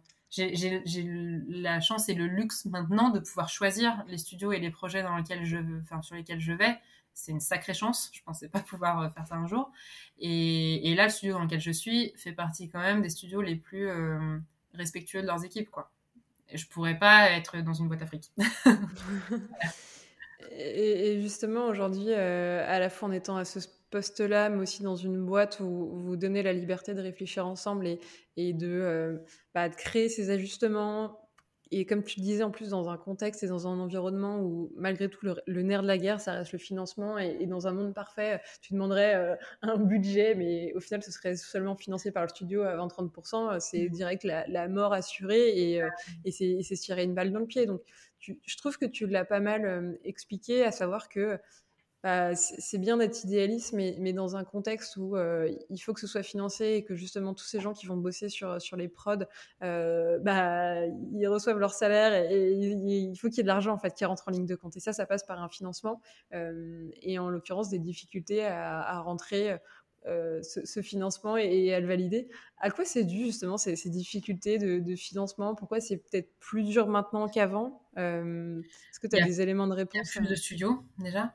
Il y a plus de gens qui veulent produire, donc euh, bah, le gâteau il se, il se, réduit en plus de part, hein, tout simplement. Euh, on est très euh, contraint aussi avec le, la partie diffusion, parce qu'en France, le système de financement en France est quand même beaucoup basé sur est-ce que les gens vont au cinéma? Oui, ça fait rentrer de l'argent dans les caisses du CNC qui peut réinvestir. Si les gens vont pas au cinéma, bah, en fait, les, les, caisses du CNC sont vides. Et donc là, par exemple, ça va être très compliqué dans les années qui arrivent. C'est ce que dire, ouais. ouais. Ça fait partie des choses où ça va être très compliqué parce que bah, là, les caisses sont vides. Hein, et, euh, et, et, et, du coup, euh, être financé et produire dans les années d'après, bon, je ne suis pas assez experte du CNC pour le savoir, mais euh, à moins d'une aide exceptionnelle de l'État qui comble toutes les entrées qu'on n'a pas eues l'année dernière, ça, ça, risque d'être compliqué dans les années qui arrivent il y a euh, les, sauveurs euh, Netflix et, autres plateformes qui arrivent, hein, c'est super, mais là, c'est pas de la production, c'est de la prestation. Euh, donc, ils arrivent, ils font un gros chèque, on fabrique, on fabrique le projet, tout le monde est content, et voilà. Mais ça ne nous permet pas de produire derrière. Le principe de la production, c'est qu'on sort un film qui est une prise de risque, sur lesquels on va pouvoir euh, récupérer une partie de l'argent pour rembourser les différents euh, prêts euh, et engagements que le producteur a. Si on a vraiment de la chance, peut-être se faire une petite marge ou en tout cas au minimum générer du, fonds de soutien au CNC qui nous permet de réinvestir dans un autre projet et ainsi de suite. Mais si en fait on n'a rien qui rentre dans nos caisses, si on n'a pas de fonds de soutien qui se fait, etc., bah, les producteurs ils mettent la clé sous la porte. Donc là c'est un un peu compliqué et c'est pour ça d'ailleurs qu'on voit autant de projets plateformes dans les studios parce qu'on en a besoin en fait pour, euh, pour pouvoir continuer à faire tourner les, les studios actuellement. Donc euh, non voilà c'est beaucoup ça et puis après il y a des aides euh, il y a des aides qui sont très exigeantes qui ne financent par exemple que des premiers films ou que des saisons 1. Tu peux pas jouer la carte à chaque fois du premier film. RDC Célestine, par exemple, tu vois, c'est une saison 2. On a, on a beaucoup moins de financement que la saison 1, notamment pas que, hein, mais notamment parce que c'est une saison 2. Euh, bon, bah, ouais, ça fait, malheureusement, ça, fait partie. Que ça me coûte pas moins cher à fabriquer. Hein. Ouais, et puis malheureusement, ça c'est de nouveau les règles du jeu euh, et, et, ces contraintes où c'est ça, tu peux pas forcément avoir les mêmes fonds d'une année sur l'autre, d'un projet à l'autre, alors que pour Ernest et Célestine, euh, c'est dans la continuité, mais pour autant, le, le budget se, se corse et comme tu le dis, ça coûte pas moins cher, même si c'est une saison 2 à produire. Euh, c'est cool, je trouve qu'on a quand même déjà balayé pas mal de sujets. On n'a pas encore parlé par contre de recrutement, on a un tout petit peu parlé en disant que tu aimais bien, euh, toi, justement, composer tes équipes et, euh, avoir euh, bah, un peu le choix et l'opportunité de saisir euh, des, profils qui correspondent à tes attentes et, composer tes équipes, justement humainement, mais pas seulement sur les compétences. Euh, est-ce que tu rencontres des, euh, des, difficultés pour trouver euh, certains profils à l'heure où de nouveau les offres d'emploi pop-up un peu dans tous les sens et on voit que pas mal de studios recrutent? Est-ce que c'est si facile de recruter Si c'est le cas, peut-être qu'il y a des profils qui sont plus faciles à trouver. Est-ce qu'au contraire, il y en a d'autres où tu, tu, galères un peu plus et, et c'est un peu plus difficile de mettre la main dessus? Alors, spoiler alerte, non, c'est difficile. non, non, c'est galère. Euh, pareil, il y a plein de facteurs. Hein. Euh, le premier, c'est que, comme on disait, là, actuellement, le monde de l'animation en France euh, s'expand. Il y a de plus en plus de, de, projets, d'offres d'emploi, notamment avec l'arrivée des, plate des plateformes. Le problème, c'est aussi que c'est des projets très exigeants en termes de qualité. Euh, qui du coup bah, ouais, nécessitent des gens euh, qui sont euh, déjà aguerris en tout cas, ça laisse peu la place aux juniors. Le problème, c'est que en termes d'offres de, graphistes, euh, pareil, ça allait, en, crescendo aussi ces dernières années. Mais là, en fait, les middle seniors qu'on essaie de recruter cette année, c'est des gens qui sont sortis, euh, ouais, peut-être entre 2010 et 2015 des écoles, grosso modo. Il n'y avait pas encore 50 000 écoles à ce moment-là. C'était pas euh, les mêmes euh, effectifs non plus que maintenant. Il n'y a pas tant de gens en fait qui sont devenus middle et senior. Et c'est sans parler des gens qui sont sortis d'école et qui n'ont pas trouvé de boulot et qui du coup n'ont jamais eu la chance de devenir middle ou senior. Ou être junior un moment avant de passer middle senior. Donc ça c'est un premier truc, c'est qu'en fait on cherche beaucoup de middle senior et il n'y en a pas beaucoup dans l'offre euh, dans l'offre globale. Euh, la deuxième chose, c'est que les postes qu'on recherche sont, comme on disait, très euh, euh, il y a des attentes qualitatives en fait euh, particulières. Par exemple, on, recrute beaucoup en animation, 2D ou 3D, mais il euh, faut des gens qui savent très bien animer. Et bah, il n'y en a pas non plus euh, tant que ça. Et là, on rejoint le troisième point pour moi, qui est pourquoi, les juniors galèrent à, trouver et pourquoi on galère, nous, à trouver des gens euh, assez compétents par rapport à nos attentes. Il y a un gros problème au niveau des écoles aussi. Il y a des écoles qui ont des super formations très qualitatives et il y en a d'autres qui, pour le même prix, parce que c'est ça aussi, hein, elles sont toutes au même prix, autour de 8 000, 9 000 euros, pour le même prix, fournissent une, qualité de formation qui n'est pas au niveau des attentes du secteur, en fait. Et, moi, ça m'attriste pour tous ces étudiants qui vont euh, souscrire des prêts euh, euh, et, puis, et puis avoir plein d'espoir, en fait. Et au final, sortir de là et, se rendre compte qu'ils trouvent pas de boulot, ils savent pas pourquoi, ils savent pas à quelle porte toquer, parce que c'est des écoles qui n'ont pas de réseau ou qui n'ont pas entretenu leur réseau des anciens, ou que, les anciens de l'école sont tout simplement pas en poste. donc voilà, ou qui n'ont pas fait de stage. J'entends aussi beaucoup là depuis un an ou deux euh, des étudiants me dire euh, bah ouais mais j'ai pas trouvé de stage à cause du Covid. Il a un peu bon dos le Covid. Euh, j'entends qu'il y a des, des studios qui ont dit non pour, pour des stagiaires parce qu'ils étaient en full télétravail et que c'était compliqué pour eux d'intégrer des, des, stagiaires. Mais pas que. Enfin, en tout cas, par exemple, Folivari, je veux dire, on n'a jamais refusé de stagiaires. Mais, et, et, quand on en a qui sont bien, on a tendance à plutôt leur faire une place. Mais la vérité, c'est qu'on reçoit aussi beaucoup de candidatures qui ne sont pas au niveau, en fait. Et c'est hyper délicat parce que nous, en tant que professionnels, quand on reçoit ça, bah, on peut pas juste dire à la personne, euh, bah, je suis désolée, t'es pas au niveau, quoi. Et en même temps, euh, des fois, je me sens une responsabilité. En fait, je me dis, mais si, je si moi je lui dis pas, en fait, euh, qui va lui dire, quoi? La personne, elle va juste pas comprendre pourquoi elle trouve du boulot et elle va pas se remettre en question et elle va pas chercher à, s'améliorer plus, en fait, si, si personne lui dit c'est hyper, euh, hyper euh, ouais, compliqué. Je... Mais, mais c'est quelque part un peu le, le, dark side de, euh, de, ces écoles qui ont un peu pilulé et pour lequel en fait il y a énormément d'étudiants qui sortent tous les ans. Il n'y a pas forcément de place pour tout le monde, ou en tout cas, dans ces cas-là, la sélection, elle se fait clairement sur le niveau, et, c'est là où si euh, la formation, n'est pas forcément au rendez-vous, si l'étudiant a pas joué le jeu, et c'est juste dit, euh, avec un diplôme, je trouverais, euh, non, ça reste des métiers où, en fait, il faut pratiquer, il faut de la technicité, et donc, tout, ton meilleur euh, faire valoir, ça reste ton portfolio et pas juste un CV. En réalité, deux lignes sur un CV parce que tu as fait telle ou telle école, euh, ça sert pas à grand chose. qu'on veut ah voir. surtout en France, on n'a rien à faire des écoles en vrai. De... La première chose qu'on regarde quand on soit une candidature, euh, c'est pas tant le CV, hein, c'est la démo. C'est le premier truc qu'on va ouvrir, c'est la démo, le book. On va regarder ce que ça vaut. Donc en fait, on va être très neutre hein, d'ailleurs sur, sur la personne. Vraiment, on va juste jauger le travail pour ce qu'il est. et une fois que ça, ça nous a accroché, on va aller regarder. Alors ok, il vient de quelle école pour pour comprendre un peu son parcours et son cursus, parce qu'on connaît un petit peu les écoles aussi, on sait quelles sont, lesquelles sont en 3 ans, 4 ans, 5 ans, lesquelles forment plutôt des techniciens versus des réals, euh, lesquelles ont des, parcours très spécialisés dans un domaine versus d'autres qui sont plus généralistes. voilà, ça nous éclaire un petit peu. Euh, on regarde aussi si la personne a déjà fait des stages ou pas, est-ce qu'elle a déjà eu un pied dans l'entreprise, parce que du coup, euh, c'est plus euh, c'est plus facile pour nous d'intégrer surtout à un premier poste quelqu'un qui a déjà fait des stages dans une entreprise parce qu'on se dit que cette personne-là a déjà vu quand même un petit peu le cadre et, comment ça fonctionne en fait. Euh, donc voilà, en fait c'est tout ça qu'on va regarder. Mais oui, en effet, si la démo euh, se tient pas, qu'on voit que des exercices étudiants d'il y a 5 ans, euh, ça aussi ils se rendent pas compte, mais des fois vraiment quand on reçoit 10 mails de la même promo, on voit 10 fois les mêmes exercices comment T'as euh, l'impression de passer le jury avec eux. mais ouais, on dirait, mais en fait, comment tu te différencies de ton pote à côté En fait, je, je sais pas. Euh, bon, donc, ça, enfin, ça, c'est toutes les, ça fait partie des choses justement que je, que je, que, que je donne dans mes cours, enfin que je dis dans mes cours. Euh, ça fait partie de mon contenu.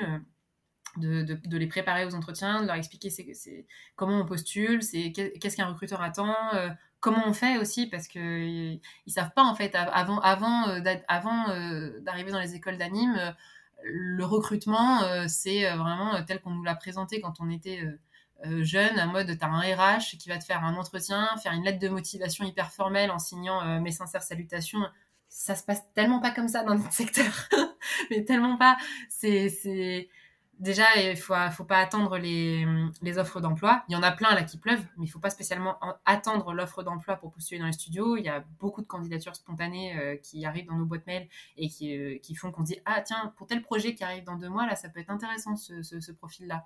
C'est vraiment un concours de circonstances. Euh, après, il y a la démo, mais une démo, ça, se réfléchit. Une démo, faut pas que ça passe plus d'une minute. Il y a un encart de début, un encart de fin pour présenter la personne. Sur chaque, euh, euh, projet, il faut bien spécifier bah, c'est quoi le projet, qu'est-ce qu'on a fait, parce que des fois, c'est pas clair. Des fois, il y en a qui disent all, all, aspects. ouais, ça. Ils vont me dire j'ai tout fait sauf le lighting. Oui, mais tu me montres le plan final, alors tout, fait sauf le lighting, du coup, montre-moi ce que tu as fait vraiment. Enfin, je... bref.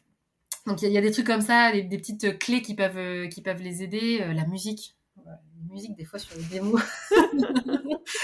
Maintenant, on a tous le réflexe de couper la musique. On l'active juste quand c'est des démos d'anime parce que tu as besoin d'avoir le son des dialogues ou ce genre de choses. Mais euh, et les lettres de motivation, des fois c'est mignon, tu vois, on reçoit des trucs hyper formels et tout, tu sens que la personne, elle, a donné tout ce qu'elle avait pour, pour écrire cette lettre de motive et t'as envie de dire, mais tu t'embêtes pas, pas besoin d'en faire autant, nous on est beaucoup plus cool euh, dans, dans ce secteur-là.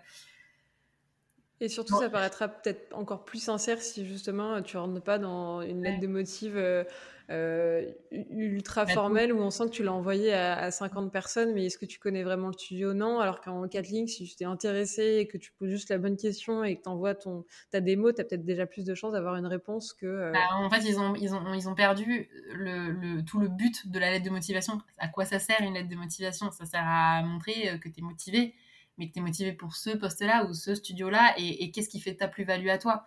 Et j'étais la première à faire des lettres de motifs bateau. Hein, quand, je revois mes premières candidatures, je suis passée par là aussi. Hein.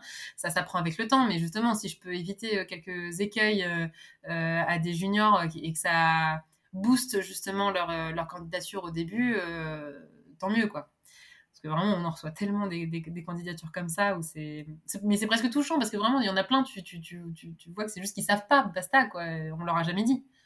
Et il y a une responsabilité des écoles hein, là-dessus, hein, de, de, la formation technique, certes, mais aussi de les préparer au monde qui les attend. L'intermittence, mais la plupart des étudiants n'ont jamais entendu parler de comment ça fonctionne. Alors déjà que c'est compliqué euh, de base, hein, je veux dire, tout le monde...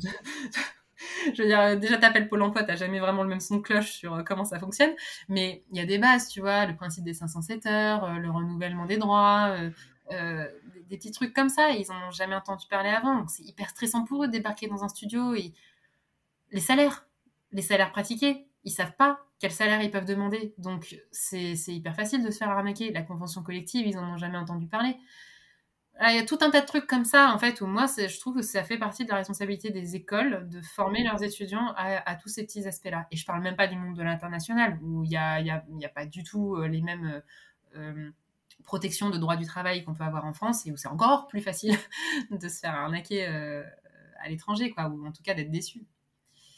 Je te, rejoins, ça fait un peu partie du bagage qui est un peu nécessaire quand tu rentres dans cette vie active pour euh, bah, avoir les bons codes, c'est-à-dire qu'est-ce qu'on attend de toi et comment tu vas communiquer auprès des studios, qu'est-ce que tu vas leur présenter. Et, du coup, euh, euh, c'est un peu ta carte de visite. Et, avec ce ton qui est très décalé, euh, ça peut un peu créer pareil une barrière et t'as pas forcément l'impression d'avoir un, étudiant qui a vraiment envie. Euh, t'as as un truc mou, euh, enfin ou un clone d'autres clones et t'as pas vraiment la, personne qui elle est en face de toi.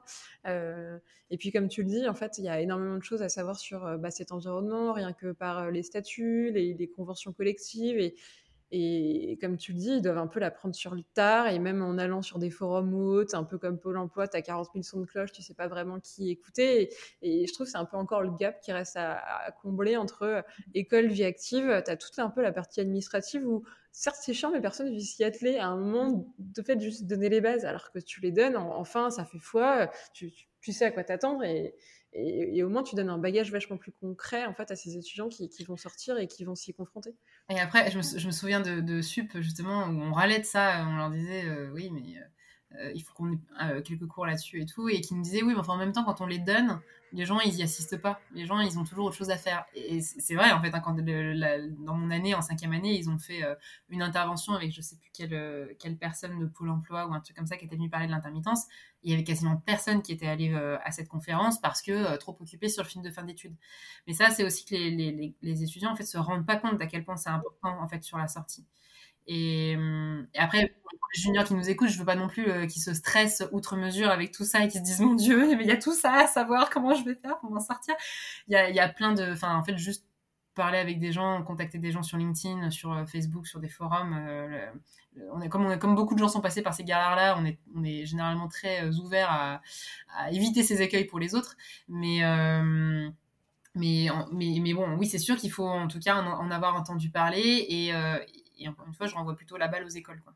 Mmh mais, mais, après, c'est peut-être aussi euh, qu'ils mettent pas assez l'accent sur ce genre de, d'intervention, en leur disant que c'est pas forcément c'est pas accessoire en fait. Ça va mmh. leur donner un bagage supplémentaire et certes, c'est pas ce qui les éclate, mais, mais juste de savoir la partie administrative et, comment tu vas mettre les pieds dans ce milieu-là et d'avoir au moins un minimum de bagages, c'est leur assurer aussi une transition un peu plus facile et, peut-être du stress en moins, tout simplement. et puis, qui, et puis qui, en fait, qu'ils aient une capacité à rebondir. C'est que s'ils sortent d'école, qu'ils trouvent pas de boulot, qui puissent s'interroger sur ok pourquoi je trouve pas? Est-ce que c'est le secteur mais ça suppose d'avoir une connaissance du secteur est-ce que c'est le secteur là je sais qu'actuellement on m'avait dit que euh, sais pas moi en mois de juillet on recrute personne. Bah oui en effet au mois de juillet il y a pas grand monde qui il se passe pas grand chose même au mois de juin hein, oublié hein, tout le monde est à Annecy.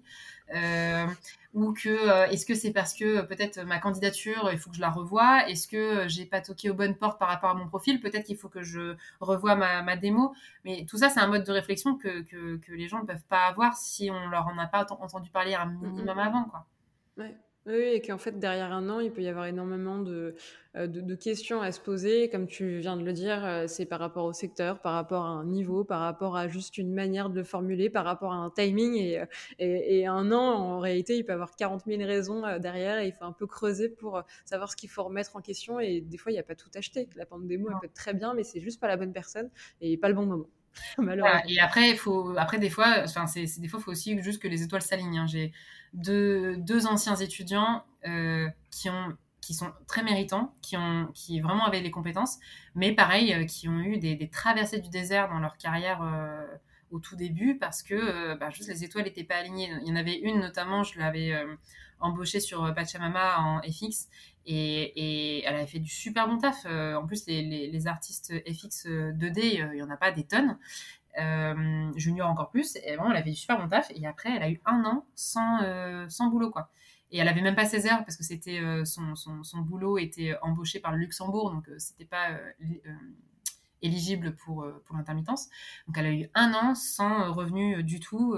c'était l'enfer. Elle, pensait faire autre chose au bout d'un moment. Et puis en fait, le Folivari, enfin Faust euh, l'a rappelé, et puis en fait depuis elle arrête pas de bosser, et ils sont hyper contents de son travail, mais elle a eu un an où vraiment elle s'est dit mais je vais arrêter en fait, il y a un moment j'ai des frais quoi. Et, l'autre pareil, euh, il avait fait un stage de six mois en sortie d'études, euh, ça s'était bien passé, sauf que le studio ne l'a pas embauché derrière parce qu'ils n'avaient pas de boulot particulièrement. Et pareil, il avait des frais à payer, donc il a fait un boulot alimentaire. Et puis ça aussi, ça c'est un truc, il faut faire vraiment attention. Les étudiants qui ont des prêts à rembourser, ça, on peut vite tomber dans ce cercle vicieux qui est de euh, j'ai des frais, donc je vais prendre un boulot alimentaire parce qu'il faut bien que je les rembourse. Mais comme j'ai un boulot alimentaire, j'ai plus le temps de rien, j'ai plus le temps de mm. développer mon book, j'ai plus le temps de, de, postuler, de m'intéresser à ce secteur. Donc petit à petit, en fait, j'en ressors. Et, euh, et en fait, trois, quatre ans plus tard, il s'est juste rendu compte qu'il était malheureux, qu'il voulait retourner dans ce, dans ce métier. Il s'est défoncé pendant des mois et des mois. Il a contacté je sais pas combien de personnes sur LinkedIn qui font le job qu'il veut faire. Euh, il m'a recontacté aussi. Moi, j'étais son intervenant de prod, donc euh, je pense que c'était aussi plus facile pour lui de, me contacter pour avoir un, point de vue dans le secteur. Mais euh, ouais, vraiment, pendant des mois et des mois. Et, moi, j'avais pas de poste spécialement pour l'embaucher. Si j'en avais eu un, je l'aurais fait avec plaisir parce que c'était quelqu'un d'hyper motivé et de méritant. Et euh, encore une fois, au bout d'un moment, il a fini par ne plus y croire. Et, du jour au lendemain, il a eu deux offres d'emploi qui lui sont tombées dessus, euh, Jungler et Watch Next Media qui l'ont qui l'ont contacté en mode bah nous ton profil nous intéresse vachement, euh, est-ce que tu es dispo Et du jour au lendemain deux offres, il n'a rien compris ce qui lui arrivait le pauvre. et donc là voilà, maintenant il bosse et il est content et le plus dur c'est de mettre un pied dans le, secteur en fait, une fois que tu es dans le dans un studio que tu es au contact des gens et que ça se passe bien, bah, les gens en fait ils vont se souvenir de toi et ils vont te, rappeler, euh, peu importe si c'est dans ce studio ou dans les studios où ils vont derrière. Et puis euh, dans, dans, le cas où tu as des traversées du désert, euh, être capable d'être patient et d'y croire, et c'est juste des fois un, mauvais timing. Et, comme tu le dis, il faut, faut, des fois attendre que les étoiles s'alignent, même si tu coches toutes les cases et, et, ton profil peut intéresser des studios, mais comme cette histoire là-dessus. Comment il s'appelle? Le, le, deuxième? Ouais. Jérôme. Jérôme, Jérôme qui, qui, a les deux offres qui lui tombent là sur le nez directement en même temps. Euh, des fois, tu te demandes, mais je sais pas, c'est un signe ou euh, qu'est-ce que j'ai fait? De quoi être en colère, quoi, tu Tu m'étonnes. Euh, on va conclure l'épisode ensemble, mais, mais avant ça, si est-ce que tu as d'autres choses à, que tu voulais partager justement sur la production avant qu'on avant qu'on conclue et qu'on termine? Non, bah, on a bien balisé. Il y a des sujets où j'ai l'impression d'en avoir beaucoup parlé en surface et que j'aurais pu rentrer plus dans le sujet, mais, mais, mais bon, de toute façon, si ça, si ça intéresse des gens de creuser, je serais toujours ouverte à, en rediscuter a posteriori, donc pas de souci. Ok. Euh, bah écoute, bah, du coup, on va se lancer pour les trois dernières questions et conclure le, podcast ensemble. Mais en tout cas, euh, je, commence déjà par te remercier. J'ai passé un très bon moment avec toi. Euh, et, surtout,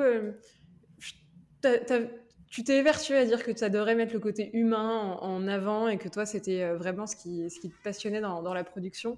or, bah, je trouve que ce côté humain, justement, tu l'as beaucoup mis en avant en étant très toi et en, et en mettant vraiment la plus-value de la production euh, et ce lien qu'elle avait, qu'elle devait développer vraiment en, accord avec les artistes et que c'était jamais euh, euh, différent ou, en guerre contre les artistes, mais au service d'eux plutôt. Et, pour ça, je trouve que tu as été ben, très bienveillante et excellente dans, cette présentation de la, production. J'espère, j'espère en effet pas avoir été trop, trop lourde. En fait, c'est, le problème d'être quand tu es passionné par un secteur que les gens ne comprennent pas forcément. tu sais, tu as, envie de leur expliquer de à quel point à quel point c'est super et à quel point euh, tu es juste là pour les gens. Et oui, je pense que je, suis peut-être un peu radotée parfois. je, ne crois pas que tu es, radotée, mais en tout cas, tu as, permis de des fois voir les, problèmes ou des situations sous différents angles euh, et, des fois par, je sais pas, juste nos, biais personnels, on, ne comprend pas la première version et dès que tu présentes sous un autre angle, alors c'est un peu plus euh, bah, visible, ou en tout cas on le perçoit un peu mieux. Donc euh, bah, je pense pas que tu es radoté. Euh, je n'ai pas eu l'impression, euh, en tout cas là, de... pendant notre discussion que tu es radoté. T'inquiète pas, c'est. Moi, j'ai passé un très bon moment et puis je trouvais que c'est une bonne introduction justement à la production et tu l'as rendu très accessible et encore plus du côté artiste. Donc pour ça, un grand merci.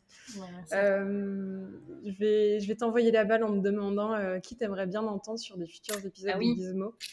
Alors, j'avais noté euh, un, très bon pote à moi, euh, mais qui est, tu verras, il, va, il, sera passionnant à écouter. Il s'appelle Benoît Berthe. Ouais.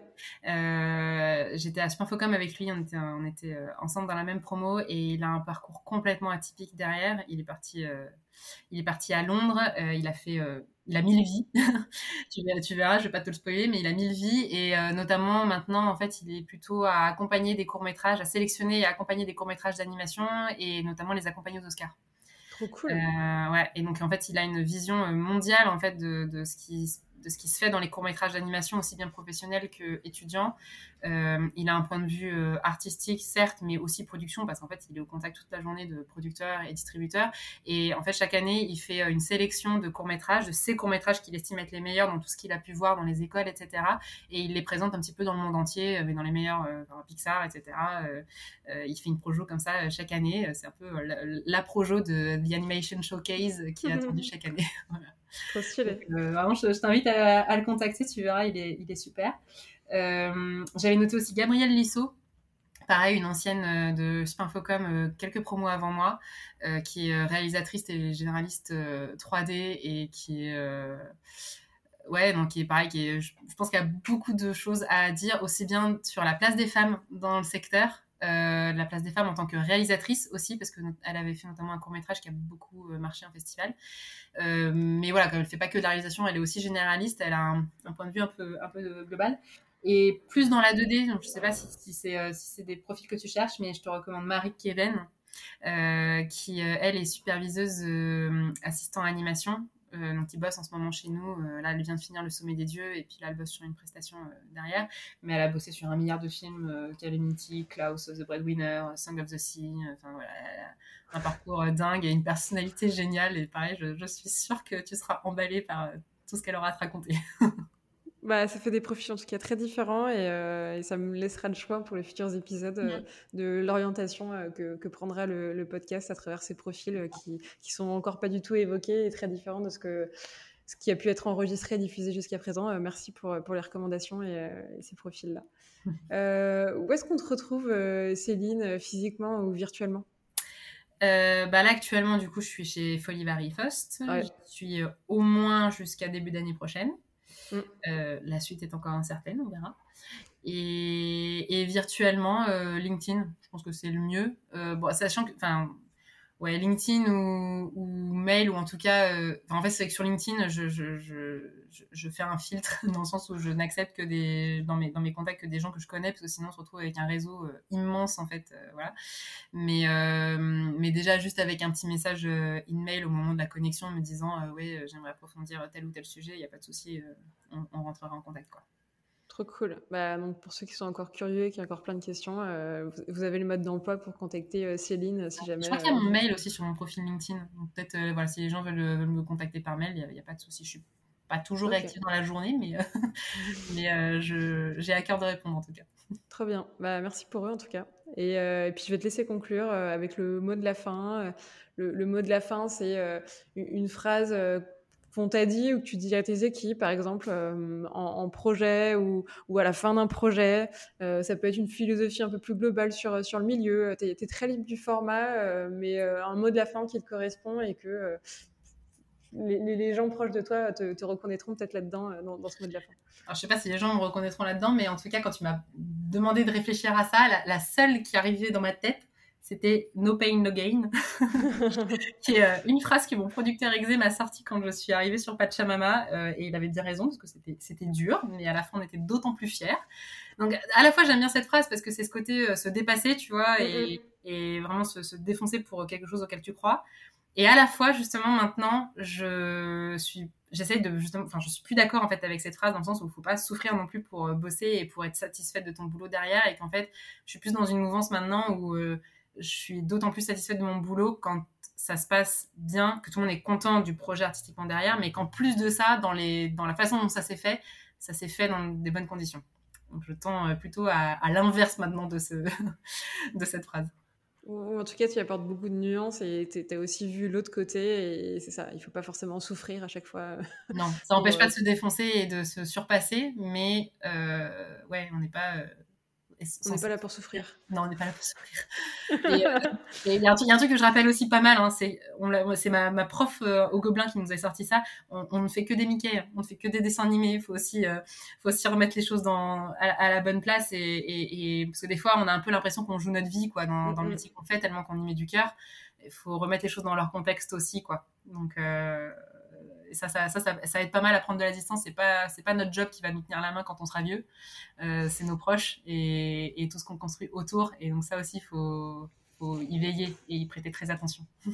J'aime beaucoup cette image et je te rejoins. Et enfin, c'est une très belle conclusion et une bonne manière aussi de relativiser sur euh, bah, ces, ces, charrettes et ce quotidien où des fois on nous en demande beaucoup. Euh, mm c'est pas notre job qui nous tiendra la main. Donc, il euh, faut, des fois aussi euh, remettre un peu les choses à leur place. Bah, merci Saline pour cette conclusion.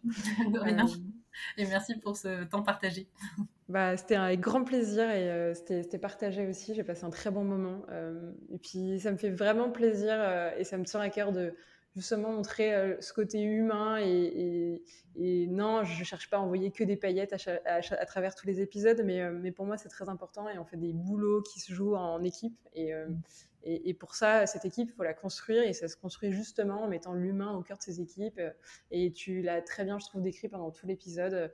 Euh, et personne n'a la science infuse et il y a plein de réponses qui se construisent et, il y a plein d'équipes qui se montrent de manière très différente. Mais pour ça, il faut tester, se poser des questions euh, et, s'y intéresser un minimum. Tu dis? Et se planter. Enfin, je veux dire, il y a... on tout le temps, hein, on se plante régulièrement, mais l'idée, c'est de, de, se réinterroger, de se remettre en question et puis de, de ouais, d'avancer, quoi. Et d'avancer avec l'équipe. Et pareil, en termes de, de, de leadership, c'est pas. Euh, euh, Enfin, c'est pas parce que euh, les gens se plantent que ça va être ma faute ou que les gens réussissent ou que ça va être. Euh, c'est d'équipe. Si on se plante, on se plante ensemble et on réfléchit ensemble. Et si on réussit, on réussit encore plus ensemble. Allez, deuxième conclusion du podcast. conclusion on est comme dans les films quand on sait qu'on 14 fins. Après le générique, de nouveau, je vais remettre un petit. Et elles sont encore en train de parler. Non, non, ça, ça se termine, je vous jure. Euh, si vous êtes encore là et que vous avez assisté à la deuxième conclusion, je vous en remercie. Puis du coup, je pense que vous avez passé un beau moment à nous écouter pendant la, précédente heure et demie. comme à chaque fois, je vous le dis, mais c'est super important pour faire connaître le podcast. Je compte sur vous pour en parler et justement pour en communiquer à, vos proches, à, à, vos collègues, si justement ça vous plaît. N'hésitez pas à leur recommander des épisodes si vous en avez préféré d'autres plus que, plus que certains. donc je compte sur vous et puis je vous dis à la semaine prochaine pour un futur épisode. Encore merci Céline. Ciao. à bientôt. À bientôt.